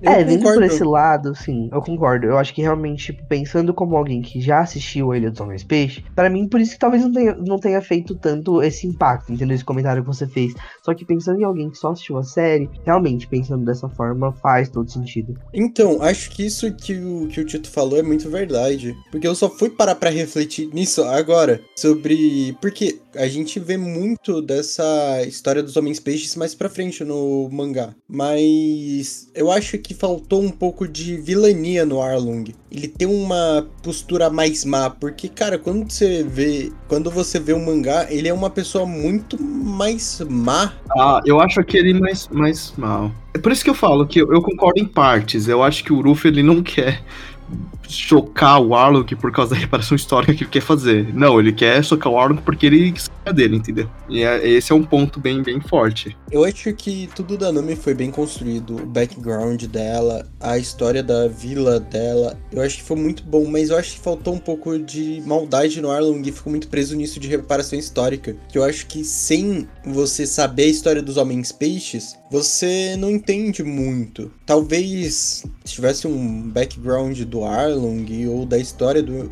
Homens Peixes, isso ficaria menos vazio por ali, porque, ai, não quero dar spoiler, não vou falar. Mas enfim, é, a, gente, a gente entendeu, né? Mas só queria saber a opinião de vocês. Na minha opinião, não. Quem assiste, eu acho que dá pra entender os pontos do vilão e porquê, o porquê a gente precisa derrotar o vilão. E não é por causa desses ideais, né? Porque é de superioridade e de escravista mesmo, né? Uhum. E é essa proteção que tem dele colocar a vila sob o domínio dele e eles precisam pagar imposto pra ter proteção. Proteção dele mesmo, né?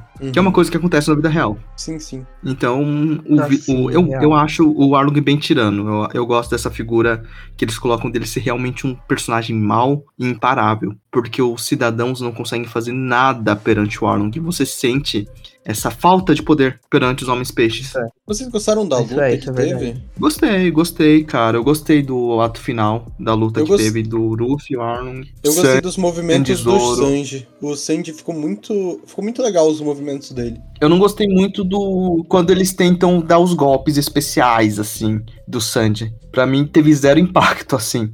Só o, o golpe final que eu gostei porque o Kurobi, ele, ele. Você vê que a trajetória dele tá pra ele cair, aí do nada ele faz um opa e ele volta a voar no ar, assim, ele vai pra muito longe, assim. Ah, mas o, o- por exemplo, né, que o, o José tinha comentado, ele, ele, o ator do Sandy, né, ele treinou durante muitos meses, né, acho que foram seis meses treinando É o Taz, de Taz verdade, Skyler. Sabe? O Taz Skyler, ele treinou de verdade pra poder fazer essa série acontecer, né, pra poder fazer os golpes do Sandy sem precisar de, de dublês ou alguma coisa assim, né, então, tipo, aquilo lá tudo é mérito dele mesmo. Eu achei isso muito legal. Tanto que, tipo, ele treinou, é, chegou a treinar, tipo, quatro horas no dia, sabe? Só pra ele poder se- realmente fazer a série e incorporar o personagem assim, né? Isso na verdade é uma coisa que todos os atores fizeram, né? Eles realmente abraçaram os personagens deles ali, isso foi muito legal. Nossa, eu, eu ainda acho ele muito carismático. né? Eu tava vendo, acho que não sei onde que eu vi, mas eu vi que, tipo, em dois anos que ele passou pra fazer a série, ele pegou, tipo, faixa preta. Dá pra pegar faixa preta numa arte marcial lá. Em Jiu-jitsu, Taekwondo, em Taekwondo. É isso daí. E, tipo, mano, é muito difícil pegar Aham. Taekwondo, sabe? É, é- perdão, a faixa preta em Taekwondo. Eu gosto do flashback da Nami, né? Mas eu acho que ele foi um pouco corrido. Assim, eu acho que junto com o Ruffy, que usou dois episódios, eu sinto que dois episódios seriam, seria um tempinho legal, assim, pra desenvolver ela, a mãe dela, assim. Senti um impacto, mas eu senti que eles estavam correndo demais nisso. Mas eu, eu senti que ele chegou na hora certa, assim, ao mesmo tempo, né? Eu acho que a parte final do flashback chegou na hora que precisava vir que é a, a parte final do episódio no episódio 4, eu acho. Sim, eu concordo. Eu acho que eu acho que faltou um pouco mais de. Faltou um pouco mais de mostrar a relação da Nautico com o Belmer e a Nami, sabe? Da relação das três, assim, pra gente. Pra ser um pouco mais impactante a morte da Belmer. Mas eu gostei. Eu achei legal. As, a, a realização ficou muito legal também, né? Do, do cabelo, da Belmer, que é um cabelo muito da hora. Eu achei muito legal. E, e sobre esse ponto que você tinha falado, né? Sobre a, a, vilania, a vilania do Arlong, eu acho muito legal, porque quando ele chega, ele já chega destruindo tudo, levanta uma casa, sabe? Tudo mais. A gente vê como eles são fortes. E aí ele chega na casa da Belmer, né? E aí tem toda a cena que ocorre lá, que ela fala que elas são as filhas dela mesma, e a Belmer acaba morrendo por conta disso. E, cara, isso é muito legal, porque, tipo, pô, a Belmer, ela era da Marinha, né? E aí a gente percebe que, tipo, nem, a, entre aspas, a Marinha conseguiria tem toda essa visão, né? De tipo, caramba, mano, e agora? O que, que tá acontecendo? Como que os chapéus de palha vão vencer e tudo mais? Esse vilão é muito forte. Eu gosto disso, né? Eu gosto dessa sensação que isso dá na gente também. E acho que essas relações é. entre elas poderiam ser um pouquinho mais exploradas, né? Só pra melhorar um pouco mais. As perucas, cara, eu acho muito bom. Eu tava reclamando quando vi os trailers, porque tava muita, muito cabelo colorido. Aí depois que eu entendi o tom da série, eu falei, nossa, que, que, que legal, sabe? Porque eles não se espantam. Eu acho que se os personagens falassem isso aqui é esquisito, é, ok, não ia pegar tanto. Mas quando, no momento em que aparece a desgraça de um cara com chifre no arco da Caia e ninguém fala nada, ninguém comenta. E aí aparece. Aparece tudo quanto é coisa. Aparece um cara com cabelo de leão. Aparece muita coisa bizarra e ninguém comenta. Eu falei, ok, tá, eu entendi. É, é o mundo de bizarro, sabe? Nossa, sim, aquele cara do Baratie com cabelo azul clarinho, nossa, muito bom. O, o próprio. O próprio Zef, né? Com aquele bigodão em trancinha tudo mais. É muito legal, muito legal. Essas caracterizações, né? São muito interessantes quando a gente hum. vê. Ou Genzo que tava com um, a desgraça de um. Catavento, catavento, catavento. Catavento, um catavento no flashback na, na cabeça e ninguém fala nada, entendeu? Eu gosto disso, acho isso muito bom. Nossa, sim, ele tem, ele tem, né, no. no o Nezumi, cara, o Nezumi que, que, tem, que tem bigode de rato e orelhinha de rato. Ninguém comenta mim, entendeu? Sim. Eu gosto que o mundo é muito maluco. E os cabelos Sim. coloridos e tal, e tá lá, e funciona. Funciona, funciona muito bem. Eu acho isso muito legal, né? É uma estilização, assim, muito da hora. E que cê, e traz uma identidade tão forte, né? A gente consegue perceber de onde que vem aquilo, sabe? Que aquilo realmente é uma adaptação. Eu acho isso muito da hora, muito da hora mesmo. A cena dela se esfaqueando, a cena do Luffy ajudando, para mim funcionou. E eu gostei de ver a reação de gente que não assistiu, não leu, não viu nada do original. E realmente, o que eu vi impactou a galera, né? Então eu falei, nossa, que bom, sabe? Tá? Realmente é porque é como se a gente estivesse vendo com spoiler, né? Quando tiver essas adaptações. Dá pra ser é bem verdade. branco, né? Eu me emocionei, eu me, eu, eu me emocionei assim, né? Uhum. Mas ver realmente gente soluçar de chorar assim, eu fiquei, nossa, chegou nesse ponto, que legal, né? É que a emoção, para mim, pelo menos, a emoção das cenas foi quando assisti pela primeira vez. Claro que deu emocionada, mas é que é difícil, porque já sabe toda a história. Eu sabia o que ia acontecer com a Nami desde o primeiro episódio, por exemplo, então. Às vezes é foda. Ah, mais ou menos. A minha, a minha, mãe, a minha mãe já viu a série, né? A, a minha mãe já, já viu o anime mesmo assim. Ela chorou com, com live action, assim, da Nami. E eu vi muita gente que também já conhecia e chorou. Eu não, não me pegou tanto as partes dramáticas. Me pegou um pouco do Zoro. Não esperava. O Zoro é um, pra mim, gosto do flashback, mas nunca me pegou. No live action eu fiquei devastado, assim. Da cena dele tentando subir o poço enquanto aparece o flashback. Eu fiquei, meu Deus. Essa cena dele subindo o poço é muito boa. E eu gosto da, parte da Nami, né? Também, tipo, a, a, parte da Nami em si, quando ela pede ajuda, né, pro Luffy, que o Luffy entrega o chapéu pra ela e ela tá chorando e tal. É uma parte que me pegou muito. O anime me pegou muito aqui também. Eu achei muito legal, muito da hora mesmo, porque a gente tá vendo ali o Luffy, ele tá dando o sonho dele, né? Que é o chapéu de pirata. Ele tá dando ali tudo que ele quer pra Nami, sabe? Mesmo ela tendo é, traído ele e tudo mais. E, e, e, é aí que a gente percebe que a Nami, desde o início, ela sempre foi ali, né, do Chapéu de Palha, sempre foi companheira deles. Eu acho isso muito legal. Tudo isso é muito significativo, sabe? Então a gente vê o Zoro falando lá no Baratie também que ele quer ser parte do bando, o Sanji entrando junto, falando que vocês precisam de um cozinheiro, sabe? O Sop também. Então tudo isso é muito legal, sabe? A gente consegue é, é, visualizar, ter esse entendimento, entendeu? Então é tudo muito, muito sensível, por mais que as vezes não pareça ali, entendeu? E eu acho isso muito da hora mesmo. Eu acho que foi uma das, das adaptações, assim, dos últimos tempos que eu mais gostei por conta disso, sabe? De ter, é, ao mesmo tempo, essa, entre aspas, fidelidade, né? Mas ao mesmo tempo ter essa liberdade de criar coisas novas e você poder se emocionar com essas coisas novas também, né? Então Hum. foi algo assim muito diferente de, do, que eu, do que eu tava vendo enquanto adaptações, né? É, então, eu acho que um dos problemas, quando a gente falou aqui, né? Eu, eu achei legal você citar essa parte do Zoro, do Baratier, porque eu gostei como eles mexem com a insegurança do Ruffy, né? Que o Ruffy, ele fala, ah, eu não achei que ele ia perder. E ele fica meio num negócio meio ansioso, que você vê que ele tá com esse otimismo meio falso de que as coisas vão dar certo, mas ao mesmo tempo ele tá muito preocupado com o Zoro não acordar, sabe? E aqui na Vila Kokoyashi tem a mesma coisa com a Nami. Então o Ruffy é esse cara muito otimista, só que ele tem suas inse- inseguranças, assim, né? Com- principalmente com os amigos dele. Eu acho que eles abordam isso bem. Eu acho que aqui, o José tinha comentado sobre o Soap, eu acho que meu maior problema é que, assim, eu amo como tem a relação do Zoro e a Nami. Aquela cena da garrafa, muito boa, deles conversando, né? O Zoro fala, não, se eu acertar, eu bebo, se você acertar, você bebe. Assim vai. Muito Sim. boa, gostei. Gostei de como eles fazem isso. Então você tem uma relação muito boa do Zoro com a Nami. O Zoro com o Ruffy, muito bom. A Nami com o Zoro você tem certinho. A Nami com o Sanji você tem também. A relação dos dois, mesmo que muito pouca. Nami com o Ruffy, muito bem. O Sanji com o Zoro funciona. Sanji com o Nami funciona. Sanji com o Ruffy funciona muito. E o Super é meio que o amigo do grupo. Eu sinto isso, sabe? Tipo, uma das coisas mais que eu mais gosto é a relação do Sop com a Nami. Nossa, é uma amizade tão legal, cara, na obra original. Eu sinto esse negócio do, do Sop com o Ruffy, né? Eles são mais bros, assim. Mas o, o Sop e o Sandy nem se falam direito, eu sinto, sabe? Tipo, É, eles, tá eles se conhecem, eu fico assim, eles se conhecem. O Sop com o Zoro também fica um negócio meio. Ah, Eles é, é ficaram um pouco perdidos mesmo, né? E eu É, acho o Sop é meio tipo amigo de muito- todos, né? Sim, e, e acho que faz muito, muito sentido quando a gente vê a relação dele, por exemplo, com a Nami. Porque nesse começo, a gente tem o Sanji, o Zoro e o Luffy, que eles são, tipo, muito fortes. E a gente tem a Nami e o Sop, que eles são, tipo, normais, sabe?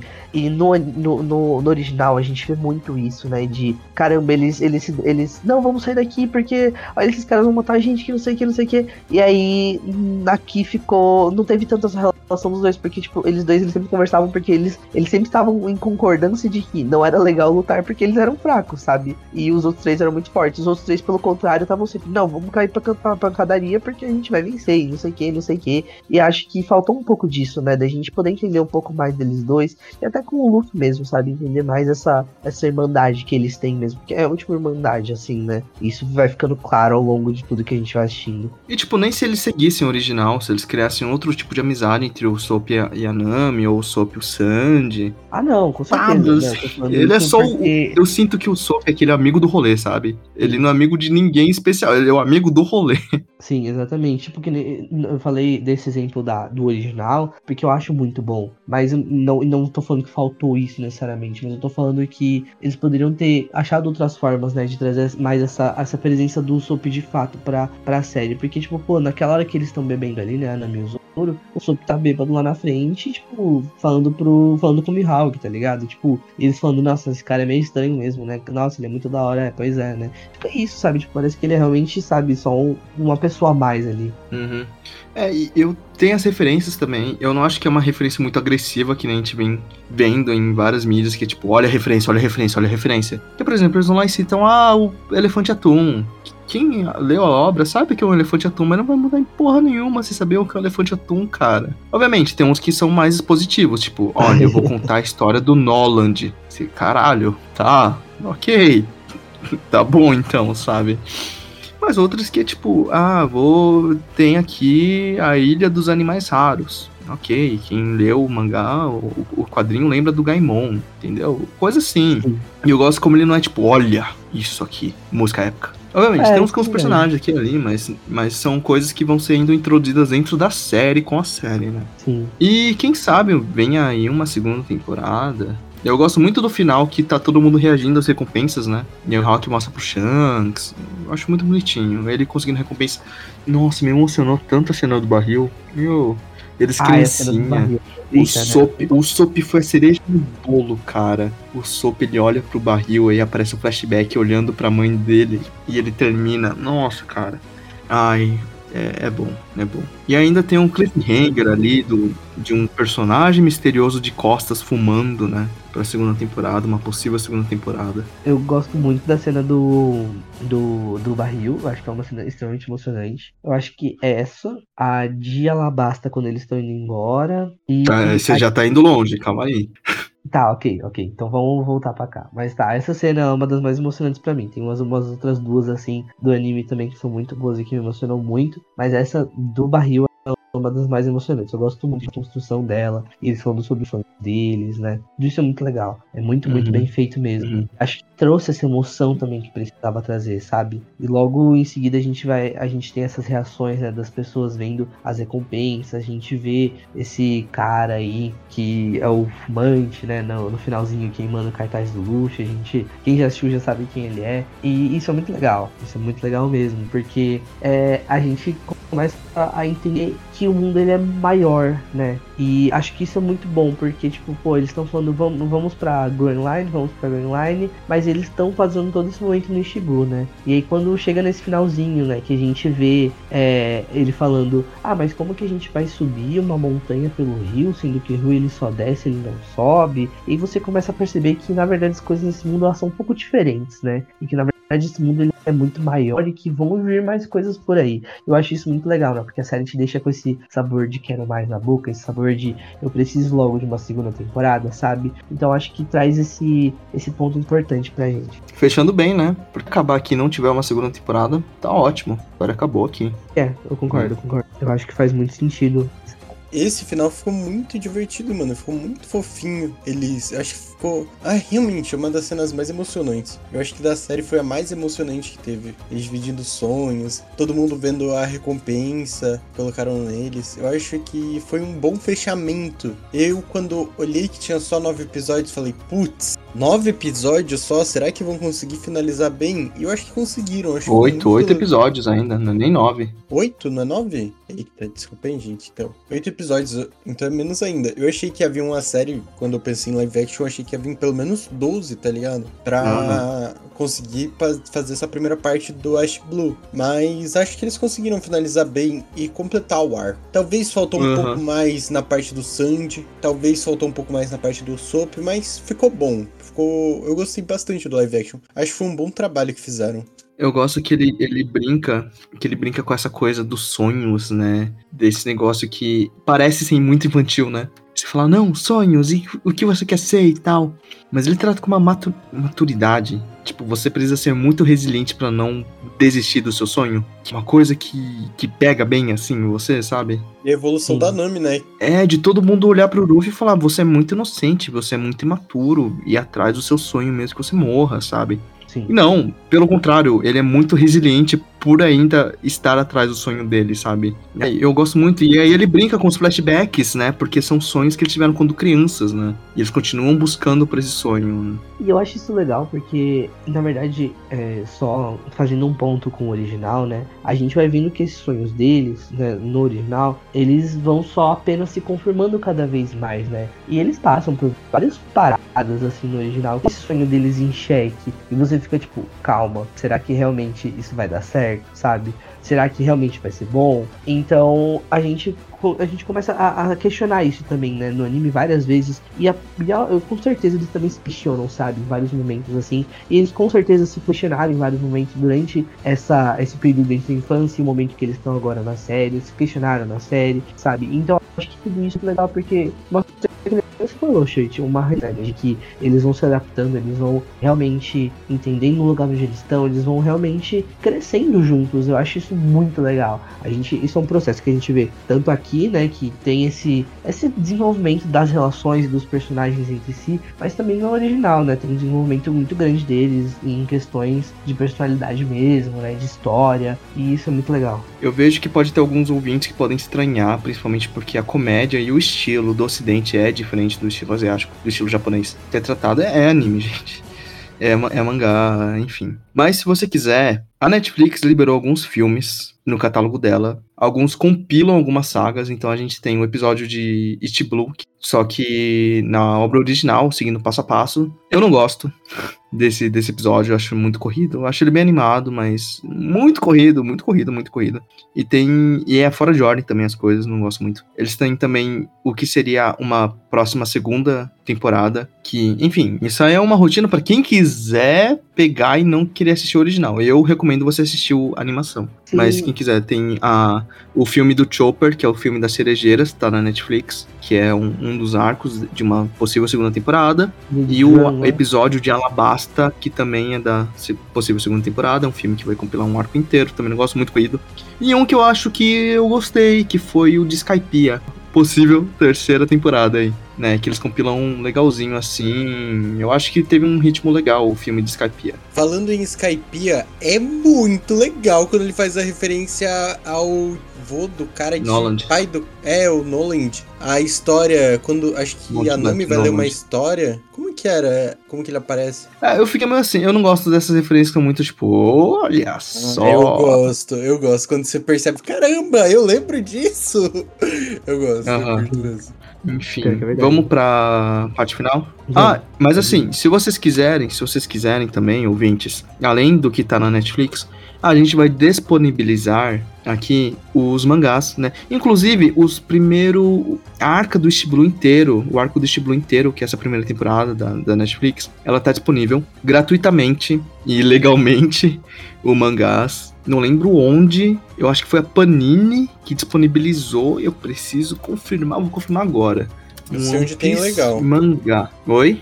Eu sei onde tem legal. Ah, É que a gente não pode Enfim. falar ilegal, sabe, José? Porque, né, nós somos um podcast sério. Não fazemos. enfim, disponibilizaram, disponibilizaram o mangá de One Piece legalmente.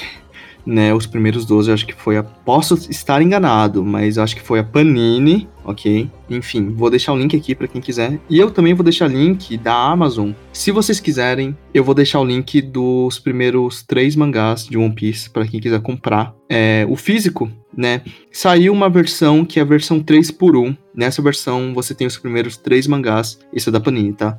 No preço um pouquinho. É, um pouquinho melhor do que você comprar as três unidades de mangás, né? Porque tá um pouquinho mais caro agora. Os mangás são uma facada. Nossa, tá um absurdo. Esse 3 por 1 e esse 3 por 1 tá ajudando, cara, porque quem não pegou aquela época antiga do One Piece, que tá uma raridade, se bem que a Panini tá relançando agora desde o capítulo 1, né? Desde o do volume 1. Mas eu tô comprando esse 3 por 1 que aí você compra um tijolo, mas aí você tem três volumes de mangá. Você tem três mangás em um. E Bleach fez assim também. Se chama Remix, eu acho. Não sei se você viu o Tito. Tá saindo 3 Eu vi, por 1 eu de, vi, de Bleach. Então, eu tô, eu tô 3 pegando por 1. de, de One Piece, né? E eu vou deixar aqui disponíveis o, o que dá, né, na saga de, de East Blue. E a gente vai deixar algumas coisas aqui, sei lá, Funko Pop, outras coisinhas pra quem é fã de One Piece. Usando esse link, não vai mudar nada, infelizmente, na, na compra de vocês. Mas, por ele, vocês ajudam a gente, ajudam a EnthusiaCast se manter, a gente recebe um cachezinho a mais por aquele produto, ok? Então, dá uma olhada.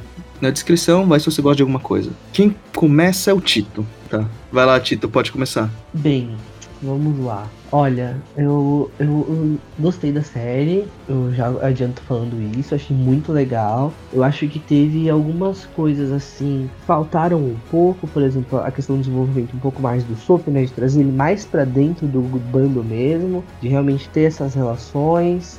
É, é, acho que faltou um pouco mais trazer o Sanji, né? Mostrar um pouco mais do Sanji pra gente no arco do Baratier, que é um, eu acho que um dos meus arcos favoritos, assim, dentro de Shibu, junto com Arnold Park, mas acho que ainda mais Baratier, eu gosto bastante. É, gosto muito da história do Sanji, acho que é um dos mais sofridos, assim, né? Dessa parte desse arco aí. É, eu gostei muito da caracterização dos personagens, do desenvolvimento da Nami, até do Zoro também, né? A cena do buraco pra mim ela é sensacional, acho muito da hora ele subindo e contando a história dele. E ele lutando contra a menina, vai a menina que eu esqueci o nome, vai representando ele subindo no buraco, ele conseguindo É não Queen, né? subir. Isso. Aí, então é, é muito legal, né? Toda essa construção que eles fazem. É, eu gosto muito do Bug. O episódio do Bug ele é o melhor mesmo. Não tem como falar que não, porque ele é, ele é o melhor. Eu gosto até da ouvida, até da ouvida que apareceu lá, acho muito legal. Achei legal a referência que eles fizeram pro Don Krieg, né? Porque o Don Krieg, ele é um personagem muito. é, Ele aparece bastante ali no Baratier, né? Na, no original, né? Que ele é, ele é um dos vilões ali que aparece no Baratier. E daí né, na série ele só foi colocado como o cara que o Mihawk tá voltando contra. E aí o Mihawk só tá destruindo o navio dele. Que nem ele faz no original também, mas enfim. É, a, a fandom de One Piece, a fandom de One Piece não gosta muito do Krieg, né? Então. Tem isso também. Mas, É, não, sim, e acho que eles fizeram o, o certo. Ele é, um, ele é um personagem bem merda, mas eu gosto de toda a luta dele, assim, no Baratie. Mas, enfim. E, é, e gostei, por fim, de Arlong Park. Eu acho que foi muito legal. É, faltaram alguns pontos, assim, por exemplo, na luta do Luffy contra o Arlong, eu acho que faltou alguma coisa. Eu acho que faltou. E, e alguma coisa que eu falo, tipo, que eu não sei dizer exatamente o que faltou, mas eu sinto que faltou um tinha mais, sabe? Porque era a luta final, assim, da obra, que era pra desfecho, e faltou um ponto assim, sabe? Acho que faltou um pouco mais da, da relação da Belmer com as meninas. E por fim, eu acho que faltou uma coisa, mas isso daí já é mais uma opinião minha, porque eu gosto muito desse personagem. E não só isso, mas eu acho que ele é um personagem que ele é importante, né? Mais pra frente, pra longevidade, assim, da série, caso ela realmente vá até lá, mas não sei, né? Nunca saberemos. Que é o Hat, o Hat, né? O Hatian, eu acho que ele é um personagem muito querido, muito carismático. E falta um pouquinho dele, assim, pra mim. Mas, é, enfim, é que nem eu Ah, falei, dá é uma adaptação. depois. É, exatamente, uma adaptação e tudo mais, então nada nada contra isso, mas eu, é que é um personagem que eu gosto muito. Ele é, assim, meu favorito Sim. do Arlong Park. Não só ele, personagens que vão reaparecer posteriormente, no caso que não apareceram aqui, eu sinto que eles vão botar o Hatian, Django também, ele aparece depois. Sim. Eu acho que, e por fim, acho que uma coisa que me pegou um pouco foi os episódios do Soap, assim, sabe? Eu acho que foram os que eu menos gostei, assim, porque, não sei, eu- já não gosto muito do arco do Soap originalmente, da, da história dele e tudo mais. Não da história dele, mas gosto, do arco cara. dele, né? Eu não sou tão Nossa. chegado. Acho que é o que eu menos gosto de Shibu, assim, e do bando no geral é o que eu menos gosto. Nossa, Mas- você gosta menos desse do que o do, do Bug, do, do original, do mangá? Eu acho isso muito insuportável do Bug. Não, cara. tô falando, Nossa, tô o bug falando é das bem histórias chato. do Mugiwara. Tô falando das histórias do, do, do Mugiwara, assim, acho que é o que eu menos gosto. Ah, tá, tá, tá, tá. Mas eu não sei, eu acho que falta um pouco mais disso, né? Ah, e outro ponto que eu achei, achei, fiquei triste que não tinha no, no- na série que eu, mano, eu amei no original, foi ele lutando contra o Min Peixe e batendo nele com martelo, sabe? Isso foi perfeito, martelo do soco, martelo do soco, é muito bom. Mas enfim, é só um a mais do que eu queria comentar porque eu acho muito legal. E é isso aí. Então a minha nota pra ela vai ser um 7, acho que tá muito bem dado, foi uma adaptação muito boa, assim. E acho que é isso. Ok, E passo a passa bola, pra quem? para. Sete? o Você deu sete? Sim, Tá. passo a bola para o José. Hoje tá difícil de passar a bola, né? Tem que pensar bastante pra quem vai. Muita Mas, gente, bom, muita gente. é, tá quem importa aqui. Bom, eu gostei bastante da série. Eu tava com muito medo. Eu, em geralmente, eu não gosto muito dos live action. Acho que perde bastante da essência. Não querendo comparar porque é um filme, mas o Death Note, por exemplo, tá aí pra mostrar que dá pra fazer muita merda em um live action. O... E eu tava com esse medo com One Piece, de verdade. Todos os trailers, tudo. Eu achei que eu não ia gostar, de verdade. E me surpreendeu muito, tanto que agora um pouco. Sobre semana passada, eu tava falando com o Shoichi, que eu ainda não tinha começado a assistir. Perguntar se tava bom, porque eu realmente tava com medo de assistir, porque eu não queria assistir se tivesse tão ruim. E eu me surpreendi quando falou que tava bom. E realmente, cara, ficou muito legal. Ficou muito divertido de assistir One Piece nesse formato. Acho que eles conseguiram manter a essência da obra e melhorar até em algumas partes. Eu acho que o melhor episódio, com certeza, é o segundo. Eu acho que o que transformaram um bug foi transformar a água pro vinho, porque o bug ficou muito legal nessa saga da série. Os mas a minha saga de personagem favorita é justamente o Baratier, que também é uma das minhas favoritas do Ash Blue, igual o Tito. Eu acho que ficou bem animado. Eu acho que só faltou um pouquinho mais aparecer o Sandy ali. Faltou também um pouco do Soap. Eu acho que eu colocaria mais uns dois episódios da série, se fosse possível. Mas, em geral, ficou muito legal. Eu acho que foi uma experiência muito boa assistir. Eu acho que eu tava com um pouco de medo como que ia ficar a parte do Arlong, mas ficou muito bem feito, cara. Os Homens Peixes estão muito bem feitinhos, eles estão bem arrumados, eles estão. A CGI deles são muito bonitinhas. Eles parecem homens peixes, eles são meio assustadores. Eu achei muito legal isso. E acho que, como a gente comentou durante o podcast inteiro, essa naturalidade que eles dão à estranheza mostra que tá, é só mais um elemento daquele mundo. Não é como se, caramba, um homem peixe. Não, é natural naquele mundo ter aqueles homens peixes. E eu Uhum. acho que isso. Ninguém comenta, né? Os caras só estão lá. Acho que nem Então- os homens peixes, né? Os homens peixes por causa da raça e tal. Mas acho que os humanos, assim, os humanos, ninguém comenta nada. É, é tipo. E eu acho que isso de não comentar dá uma naturalidade pra coisa. Você vê que aquele mundo é assim, ok, vamos aceitar. E, Hum, e a minha nota, eu sou um pouco mais carinhoso com nota. Não consigo ser muito crítico. Eu acho que eu daria um 8.5 e tirar um ponto e meio justamente por essa questão do Sandy e do Soap. Eu não gostei como o Soap virou nessa série. Eu acho que ele ficou muito desconexo. Eu acho que o personagem. Não sei, cara, eu não consegui encaixar o Soap ali. Não consegui ver o Soap. Mas eu acho que ficou uma série boa. Eu gostei, realmente gostei. Gostei de muita coisa dela. Então é 8.5, porque eu bonzinho. 8.5. Legal, legal, legal. Enfim, minha vez. É, eu tenho um. Eu gosto de umas coisas, bastante coisa. Comentei aqui, então não vou me repetir. Coisa que eu deixei de lado, que eu não falei. Gosto dos paralelos que eles fazem com o Gold Roger e o que o Garp vê naquele último episódio. Eu acho muito legal. Gosto da conversa do Zef com o, o Zef e o Garp. Do Zef falando sobre a, sobre a nova geração que tá vindo. Acho muito legal.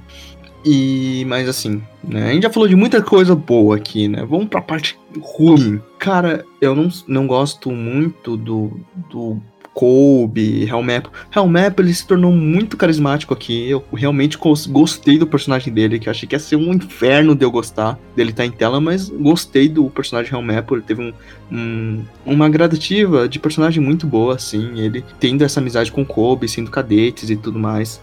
Mas ao mesmo tempo, eu acho que o meu problema com a série em relação a esses marinheiros é desse. Eu gosto do Kobe, eu gosto do Garp e tal, mas eu, eu não gosto muito do papel que eles têm aqui, porque eu não sinto nenhum perigo, e às vezes eu sinto que a série para pra mostrar esse perigo que não vai vir. Porque, ok, os marinheiros vão capturar o Luffy, eles vão na ilha que o Luffy tá, ok. O Kobe e o Helmepo não podem fazer porra nenhuma, você sabe disso. Os marinheiros, em um momento, eles têm uma, realmente uma batalha com os Chapéu de Palha, além da base, né? Que a gente tem. Depois disso, não tem mais nada, assim. Os marinheiros, no máximo, o Zoro metendo pau neles, eles não conseguindo reagir. E quando você pensa, ok, mas o que acontece se o Garp encontrar o Luffy? Eu não sei vocês, mas eu tava na minha cabeça, ok, ele não vai fazer porra nenhuma, sabe? Esse negócio dele tá testando o Luffy eu já tinha sacado há um tempo. Há um tempo já. E vocês? Dele tá só brincando? Tá só, só de zoas? Sim, realmente, né? Tipo, realmente dá, dá essa sensação mesmo de que eles nunca vão fazer nada mesmo. É tipo, pô, que. Nossa, pior que o te falando, eu me lembrei, cara. Nessa minha avaliação, eu me esqueci dessa parte. Porque é a parte que dá uma estragada ferrada no, na adaptação. Eu acho que esse destaque que dão a Marinha, isso de querer ficar colocando o Colby muito como personagem ativo na série, eu não curti tanto também. Eu acho que eu vou reduzir Não. minha nota pra 8, mudando aqui rapidão. Ok. É, você não curtiu. Eu curti. Eu curti Eu o não Kobe. curti, eu não curti o Colby. Eu achei curti, que eu não muito gostei muito do forçado. ali. É, eu não gostei muito da montagem, como eles botaram. Mas não é uma coisa que vai reduzir tanto, assim, né? Eu tenho. Eu tenho problemas quando eles querem realmente adaptar coisas que estão na obra original, que você vê que, tipo, não é a hora, não é o momento, não é o jeito certo de fazer isso, sabe? Você pode simplesmente passar por cima. E eu vou falar assim, dane-se o fã, cara. O fã que se dane. Entende? Eu sou fã, sou muito fã de One Piece. Eu, eu sou maluco por essa obra, assim, né? Quem me conhece sabe. Eu, eu tô com um quadro aqui, um, um quadro do Chapéu de Palha bem atrás de mim. Eu só vou falar isso, né? Senão vocês Pra vão achar que eu sou meio maluco. vocês estão ouvindo o podcast, isso aí com o Shoichi na sexta-feira, ele tava com uma camiseta de One Piece. Uma camiseta, é, uma camiseta. One Piece. Então é isso. Isso Camiseta quando de One ele é. camiseta, seu maluco. Enfim. Ah, não. Não, não, cami- camiseta tem um monte. Desde pirralho, né? Eu era um. Sabe aqueles pirralho que eu via rap de anime? Era eu. Eu sei de cor. Nossa, eu o- o amava rap- rap, de anime. eu sei Nossa, eu o sei. do Zoro dos cor. 7 minutos, mano. Não, Caralho, 7 minutos não tanto eu via bastante Taos. Eu sei de o cor. Player Taos e O o do 7 minutos eram Player Taos do Sandy. O Dororona Zoro dos 7 minutos era brabo também, mano. Mas ó, gostei. Eu tenho as minhas críticas ao Soap que eu já coloquei. É, eu acho o. Eu penso ao contrário do, do Zé. Ele, ele falou que acha o Arno menos vilânico. Eu achei ele vilânico até demais. Eu não gosto. Não gostei muito desse negócio do Arno ser muito. "Haha, vou matar todo mundo, foda-se. Sabe? Eles gostam bem vilão, vilão mesmo. E eu acho que depende de caso em caso. O do bug funciona. Desse ser um vilão caricato. Do Arno eu não gostei dessa. A série é caricata, né? Mas eu acho que pro Arno não funcionou, não funcionou muito, não. Não vou citar a parte da, entre aspas, reparação histórica que ele quer fazer. Que eu acho que eles não jogam nem no seco, nem no molhado. Só tocam, tocam no assunto, não querem falar, tá lá na mesa. Enfim, minha nota pra ele é 8. Gostei muito. Quero uma segunda temporada viciante. Você acaba querendo mais. E eu acho que pra quem quiser, se tiver algum ouvinte que só leu o mangá ou só assistiu anime, quer assistir a série, vai, cara. Não precisa ter esse preconceito, não precisa tudo igual. Ai, mas o Ben Beckman não tá bonito, não. Cara, um tio. Ah, mas tiraram a história do cachorro. Tá bom, o cachorro aparece ali. Ah, mas não tem o Django, não tem o Hat. Não, não tem. Entendeu? Essa é pro- é a própria história. E eles fazem uma boa história. É isso que eu acho. Né? Eles fazem com o que eles têm, com o público que eles têm, que é a mídia ocidental, no formato que eles têm. E funciona, funcionou. Eu Funcionou pra mim. E eu espero uma segunda temporada. Concordo, eu acho que tem que. que se você é um fã de One Piece, se você gosta de One Piece, se você quer assistir a série, vai sem esse medo de assistir a série, porque realmente as coisas não vão ser iguais ao, ao anime, isso é uma adaptação, né? Então é- a ideia é adaptar e não ser igual, senão seria a mesma coisa, né? E a gente não quer isso, a gente quer coisas diferentes mesmo. É, tem pontos positivos, tem pontos negativos, como a obra original também tem. Então acho que quem tá, quem tá entrando nesse universo de One Piece agora e tá- começou pela série, vá agora ver a série, sabe? Você não vai se arrepender, é muito boa. Ah, ah, perdão, o anime é muito bom, o mangá é muito bom, vale a pena realmente, sabe? Tem muitas coisas diferentes, são visões legais, são personagens bem construídos, um mundo, um mundo rico muito bem construído. Então vale muito a pena, vai assistir, vai conhecer mais, vale a pena assim, sabe? E não pensar, ah, vou perder meu tempo. Não, mano, são muitos episódios, são. Mas assiste com calma, vai na paz, assim, sem essa pressa de terminar, vai curtindo essa experiência que é assistir One Piece, porque é uma experiência, é uma grande experiência. Então assiste sem, sem ter essa pressa, sabe? Vai com calma, que vai ser a melhor coisa que você vai poder fazer. Um fã de One Piece ter pressa pra assistir oito episódios também é de fuder, né, velho? Tem mais de mil episódios, o cara assistiu e não vai assistir oito episódios, mano. Pelo amor de Pois Deus. é, né? Vocês que estão ouvindo a gente pelo Spotify, vai ter na. Vai ter um- uma caixinha de perguntas. Responde lá. É, qual cargo você seria dentro de uma tripulação pirata? A gente quer saber. Não esquece de compartilhar pro pessoal, classificar com estrelinhas o episódio, o podcast, quer dizer. Segue a gente no Instagram, EntusaCast. Tem sorteio, né? Quem sabe um sorteio. Ah, já teve sorteio de One Piece, inclusive, ok? Foi um sorteio de um databook Red da Panini. A gente recebeu numa cabine de imprensa. Inclusive, essa cabine de imprensa muito, muito top. É. Quem quiser ver o Reels, né? Foi assistir eu. A gente já era pra ter falado de One Piece antes nesse podcast. Foi eu, a Mo do Omelete, né? Do o Bentô, o Seide do do Gohan Go, o João do Gohan Go, a gente foi num grupinho assistir o filme. Foi também o Rafa, que veio aqui já antes, né? O Cardinho foi mó galera, foi mó legal, foi mó legal. E aí no, a gente nunca fez episódio, ficou, ficou lá. Finalmente falamos de One Piece. Eu já tinha a ideia de trazer One Piece aqui antes, Falou. por arcos, né? Quando saiu na Netflix, eu pensei, não, vou fazer do Blue e a gente vai falando enquanto lançar, mas aí ficou lá, né? Ninguém. mas finalmente falando de One Piece, né? Se me deixar aqui, pauta livre, One Piece. Sem, sem essa trava que a gente colocou, porque senão a gente realmente ultrapassa muito, né? Sem essa trava do live action, a gente passa muito tempo. Acho que todo mundo é assim, né? Sim, com certeza. Mas é isso. José, você faz conteúdo de história, não faz? Eu faço conteúdo de história, até um pouco parado no meu Instagram, mas um dia, quem sabe, eu vou voltar. Tô pensando em voltar daqui uns meses. Quem quiser me seguir, eu acho que o chute pode colocar aí na no descrição e tal. Vai estar meu vai tá na Instagram- descrição. Meu Instagram é josecasienco.pist. Não esquece de seguir o Tito, nossas redes sociais também vão estar na descrição. E é isso, ficamos por aqui. Ficamos por aqui. Tchau, pessoal. Tipo, continue.